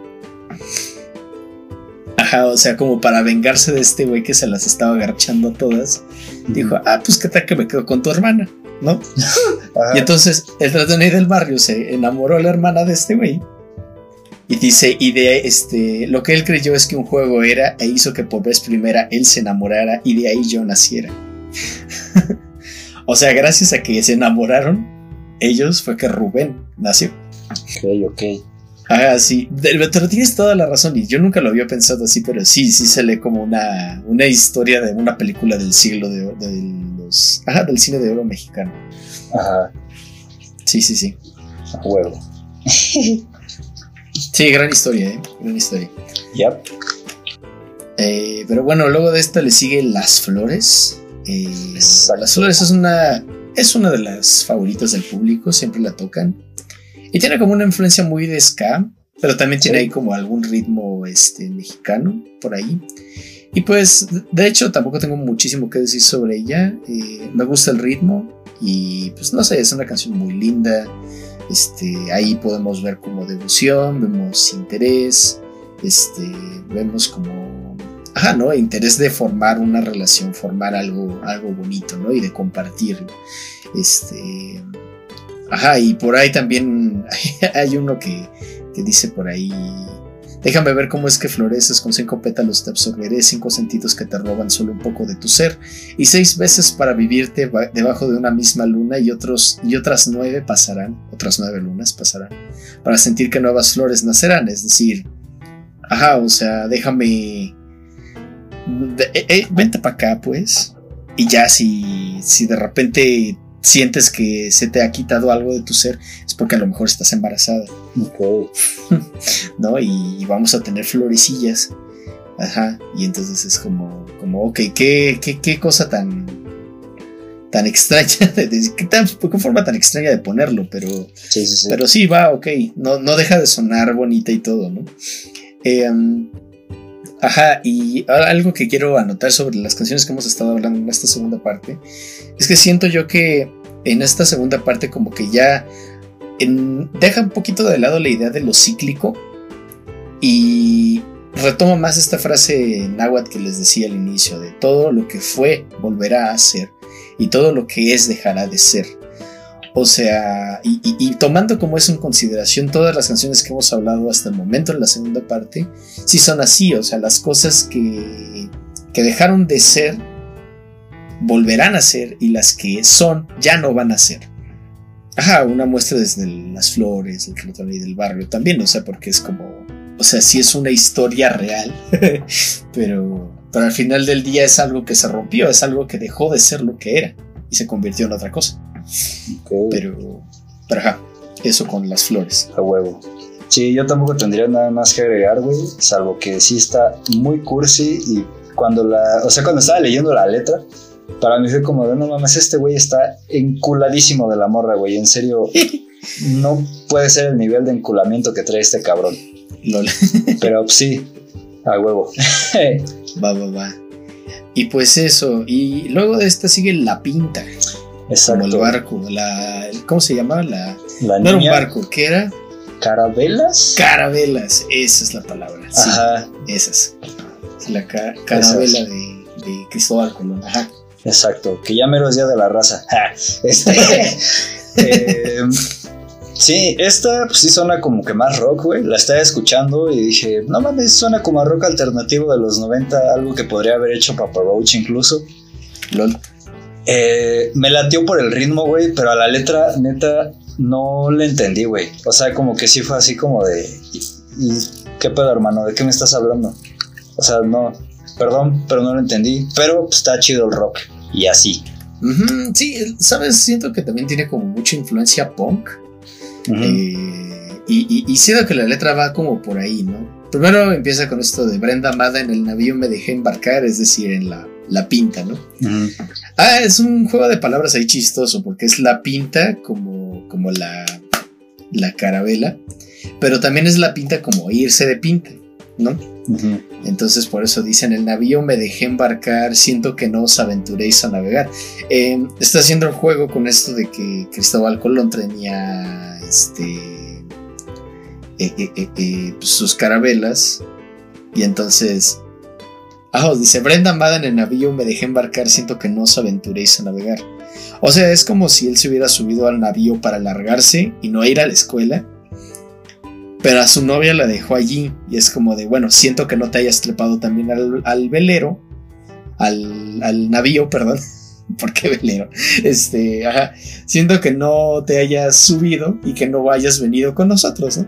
Eso es hasta ahí. Dice, mañana a las 8 en Metro Chapultepec, Pamba China, beso pipo, que a la fecha no sé qué es un bes- beso pipo, al que no esté. Y ya deja ahí a uno de sus compas encargado. Dice, adiós Rogelio, quédate a los anunciados copiar y luego repórtate la banca a calentar. Y, y pues ya básicamente a lo que se van a ir es a, a- a manifestarse, ¿no? Eh, Pero no manifestarse como, como en, una, en una manifestación como tal, ¿no? Sino en ir y pintar las bardas y pintar en las paredes qué es lo que quieren este, eh, protestar, ¿no?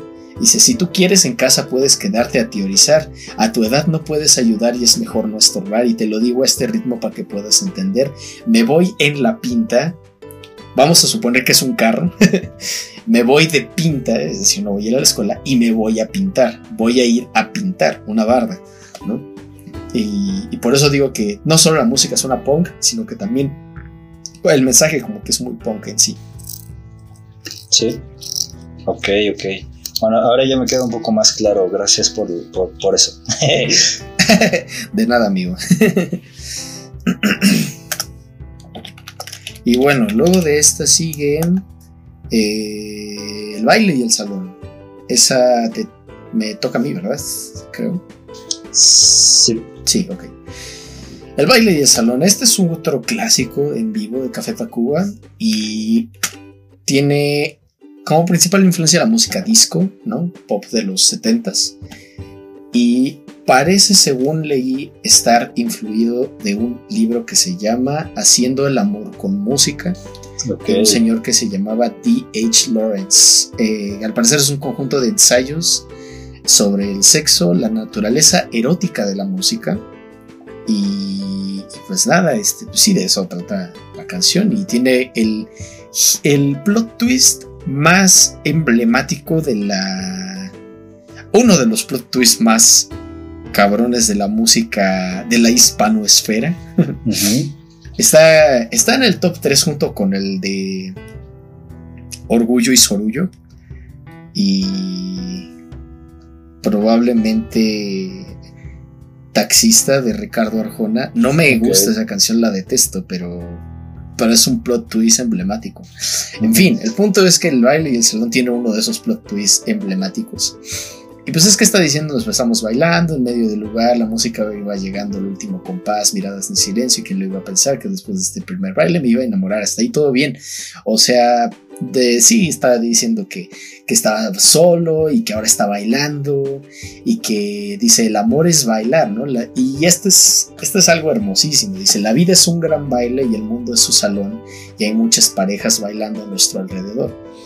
Ajá, o sea, simplemente es una forma de ver la vida, o sea, todos están bailando cada quien a su son y algunos encuentran pareja para bailar, otros no, otros bailan solos y bailan a su ritmo y bailan como se les da la gana.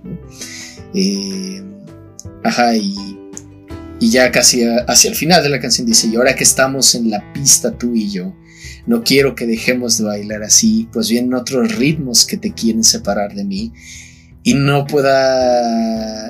A sí dice eso y te quieren separar de mí. Y no pueda abrazarte ni sentir tu cuerpo y vuelvo a bailar solo como antes de estar junto a ti. Y así bailando quiero que me hagas el amor de hombre a hombre. Voulez-vous coucher avec moi? Ok. Ese es como el, el plot twist. Y de hecho, mucha gente como que la escuchaba. Y, y a mí me sorprendía que hay gente que tenía años escuchándola desde el 94 y no había reparado en que decía que me hagas el amor de hombre a hombre. Y yo, pero güey, sí es, es, es muy claro, o sea, lo dice allí, que me hagas el amor de hombre a hombre. Ajá. ¿Quieres acostarte conmigo? Eso es lo que está preguntando. Entonces es como, como, ajá, o sea, básicamente, insisto, eh, la conciencia social del Café Tacuba está muy, muy cabrona en este, en este álbum. Siento que es un álbum adelantado a su época en muchos temas. Y, y, pues nada, o sea, o sea qué, rolota, qué rolota, sinceramente. Eh, y, eso, eso con el baile y el salón. A huevo. Sí, fíjate que a mí también me, me gustó mucho. Eh, sí, es muy bonita, güey. Me llama mucho la atención esto de el amor es bailar, porque es como de a ver, a ver, a ver, a ver, a ver, a ver, a ver, a ver. Entonces, todas estas gentes que me han dicho por años que aprendo a bailar siempre sí tenían razón. Pero, pues, güey, o sea, ya cuando.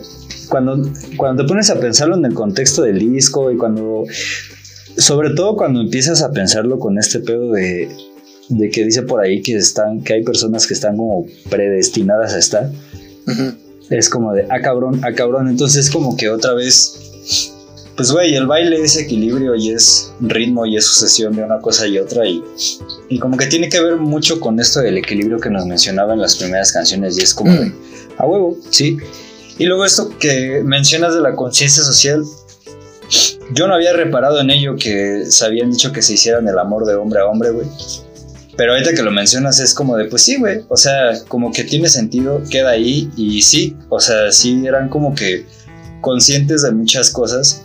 Y otra vez, güey, lo que me late es que todo lo están haciendo bajita la mano, güey. O sea, Mm. no están siendo como muy explícitos en decir así de, güey, es que nosotros pensamos esto y estamos muy comprometidos con esto y te vamos a hacer un manifiesto tal. O sea, no, güey, te hacen una rola que aparentemente te habla de una cosa y para reforzar eso lo hacen en un ritmo que a lo mejor pues no como que no tiene nada que ver con lo que está diciendo y al final es como que el mensaje está ahí, güey, son muy buenos en mandar mensajes subliminales y así. Qué bueno que no trabajan para los ejércitos del mundo. Sí. Ajá, es, es justo, me, me recuerda esto que hablábamos en aquel episodio mítico sobre, sobre Butterfly. Eh, y que es algo que comentó también Anthony Fantano. O sea, cuando escuchas a Kendrick hablar de todos estos temas en To Pimp a Butterfly, no sientes que te esté aleccionando, ni sientes que te esté ordenando que sientas algo con lo que te está diciendo, o que pienses de cierta forma. Así se siente también el re. O sea, nunca sientes que te esté diciendo, tienes que, te, te esté diciendo así directamente, abandona la modernidad, abraza la tradición. Jamás te lo dice así. O sea, te dice muchas cosas y te dice muchas como como instancias en las cuales se puede leer esto. Y te dice de muchas maneras, la vida es un ciclo, ¿no? Y ya tú decides si, si tomas eso o lo dejas, ¿no? Sí. Y aquí lo que te está diciendo es, la vida es un gran baile y el mundo es un salón y hay muchas parejas bailando a nuestro alrededor, muchos bailando a diferentes ritmos y si hay personas que quieren bailar con alguien que se ve igual que ellos y que siente lo mismo que ellos, pues qué mejor, que bailen. Pues sí. ¿no? A huevo. Exacto. Y- Y pues nada, eh, Así que justo iba a decir que ya sigue el puñal y el corazón. Exactamente, échate. Sí, y pues nada, amigo. Fíjate, me llama mucho la atención que creo yo que las últimas tres rolas de, de este disco pues, son como de amores, ¿no? Eh, y justo esta también es una rola de amor, pero siento que es como, pues, como dolido, ¿no? Sí, sí, sí. Porque justo el que se llama el puñal y el corazón como que te da a entender que hay una persona, que en este caso es una mujer, pues que sí la quiere y todo, pero que esta como que trae el puñal del desprecio y a cada rato se lo está dejando ir en el pecho, güey. Y no sé, o sea, como que, por ejemplo, de repente me da a entender como que la quiere perdonar, güey, porque dice algo así como, y si yo te pido que regreses es porque olvidado todo está. Y es como de, ok, güey, dice eso y otra vez es como de, pero otra vez me estás lastimando y es como de, no sé, güey, o sea, sí me gustó, güey, la neta está chido el ritmo, pero es como de, sí, o sea, en el entendido de que ahorita estoy como muy reticente con las personas que a cada rato regresan con sus ex, güey, como que no... No, no me latió tanto el mensaje de sí te voy a perdonar y voy a dejar que me lastimes otra vez. Es como de no, hermano, en eso no, no concuerdo contigo, güey. Y así. Sí, sí, sí, entiendo. Ajá. Ay, pero además también está como en una actitud de, de- este es porque todo ya está olvidado. Ajá. Pero no me digas que no vuelves porque yo sé bien que aún me quieres. Es como de, güey, ¿cómo sabes? Sí, güey.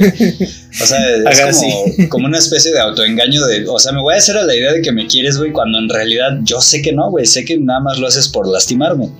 Exacto, sí, sí, sí, sí. Ajá, sí, no, pero es una, es una rolota. Igual esta la cantábamos con mucho, con, mucho dolor, como si de veras lo hubiéramos experimentado en la prepa. Este, pero sí, es, eh, tiene como un ritmo de mam y también como de samba, sobre todo al final suena más a samba. Ese ta-ta-ta-ta-ta-ta-ta-ta-ta-ta. y no sé si suena muy, como muy dramático, muy película de, de los 50 también, ¿no?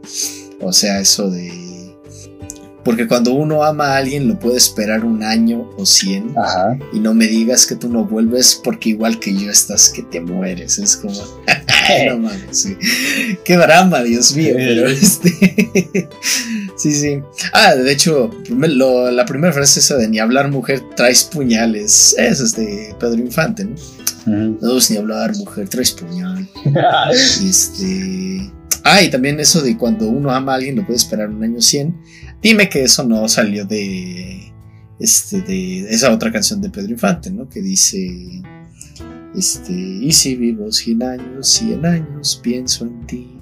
Me duele hasta la vida pensar que me olvidaste, pensar que ni desprecio merezca yo de ti. O sea, es como, es ese tipo de sentimiento, o sea, ese tipo, bajo esa, bajo esa emoción están cantando. Ajá. Pero sí, la instrumentación está tremenda. eh, creo que es lo que más brilla dentro de, de la canción. sí, sí. Ujú. Y bueno, el álbum cierra de manera muy elegante, déjate digo, con El Balcón, porque es es ese tipo de finales. Hemos visto un montón de álbumes en este podcast eh, y muchos, hay una buena porción de ellos que, que terminan así, o sea, hay una penúltima canción que es como pura explosión, así todo en juego y explota y, y la última es como ya el tiempo después de la explosión, o sea, es la calma después de la destrucción total, ¿no? Ajá. Eh, como a Thousand Suns de Linkin Park, por ejemplo. Exacto. este, ajá, y entonces aquí pues ya es como los ánimos a tope, se acaba el puñal y el corazón. Y como si se tratara de una grabación vieja de la radio, se escucha ahí un jazz este, de los 40, ¿no? Ajá. y ya canta una canción muy cortita que se llama El Balcón. que dice tú y yo en el balcón que asoma en los plantíos de plátano. Los patrones han muerto y tú sigues trapeando el piso de ajedrez. Ven acá que desde aquí se logran ver todas las tierras que ahora nuestras son. Y un niño sambo el heredero será, pues de un indio y una negra eso da. Todos eh, pasamos por la primaria, entonces todos este, sabemos, en algún momento nos, nos pusieron esos libros de historia y de, creo que eran principalmente de historia, que tenían este, como estos, estas pinturas que no me acuerdo cómo se llaman, pintura de castas creo, en la cual como que ponían allí a la pareja, en este caso a un indio y una negra, y su hijo abajo. Y ya tenía ahí como la descripción, ¿no? De cómo estaban categorizados, súper extraño todo el asunto, pero, pero ajá, o sea, todos sabemos que es un mulato, morisco o, criollo, etc. Pero en fin, el punto es que... Y luego dicen que México no es racista, pero en fin, este... el balcón es una rola muy bonita y pues sí, es, es una especie de fantasía colonial, ¿no? O sea, es como pensar en estas, en estas dos personas que estaban viviendo en, la, en el México nuevo hispano y pensar en ese momento de, de nuestros amos han muerto, ajá, los patrones han muerto y tú, y, ahora estas tierras son nuestras y, y nuestro hijo va a ser el heredero y va a estar muy cabrón porque pues es el hijo de un indio y de una negra. Entonces, es una, es una fantasía muy bonita con la cual terminar el, el, álbum. Y que también habla otra vez, o sea, sigue en línea con el tema de la segunda parte del álbum, que es esto de modernidad contra tradición. O sea, a lo mejor en la Nueva España no era. No, no había como una, una división así como modernidad-tradición, pero sí había una entre, entre españoles y, y locales, ¿no? Vamos a decirlo así. Ajá, y los demás. y los demás, exactamente. Entonces, pues sí, sigue siendo como esa, esa dicotomía de... O sea, al final del disco te dice como, pero imagínate que no fuera así. sí, nomás. Sí. Sí, gran cierre. A mí también me, me gustó y me llamó mucho la atención la figura del sambo. Mm. Porque no, no me, o sea, sí tengo muy presente esto de los de los cuadros de castas, pero, pero no recordaba bien cuál era, digamos, y sin agravio o sin intento de agraviar, la, combinación que originaba el sambo, ¿sabes? Y es como, pues sí, no sé, es como una imagen muy, muy cabrona y también como que va un, un poquito de, de la rola esta donde dije que se quejaban de la conquista, ya se me olvidó el nombre, maldita sea, el fin de la infancia. Eh, sí. Ajá, porque creo que siento que es como un poquito esto de, pues güey, hay como que dejar a un lado este pedo de, de los españoles y ver más o menos qué pedo con nosotros, ¿no? Y también me late porque no cae como en este nacionalismo rancio que de repente se, se convierte en este nazifascismo que está como muy de moda hoy en día, güey. Y es como, pues, está bien, o sea, como que sí maneja la identidad y maneja la cultura, pero sin llegar a ser, pues, nacionalista mal pedo. Y así. Sí, totalmente.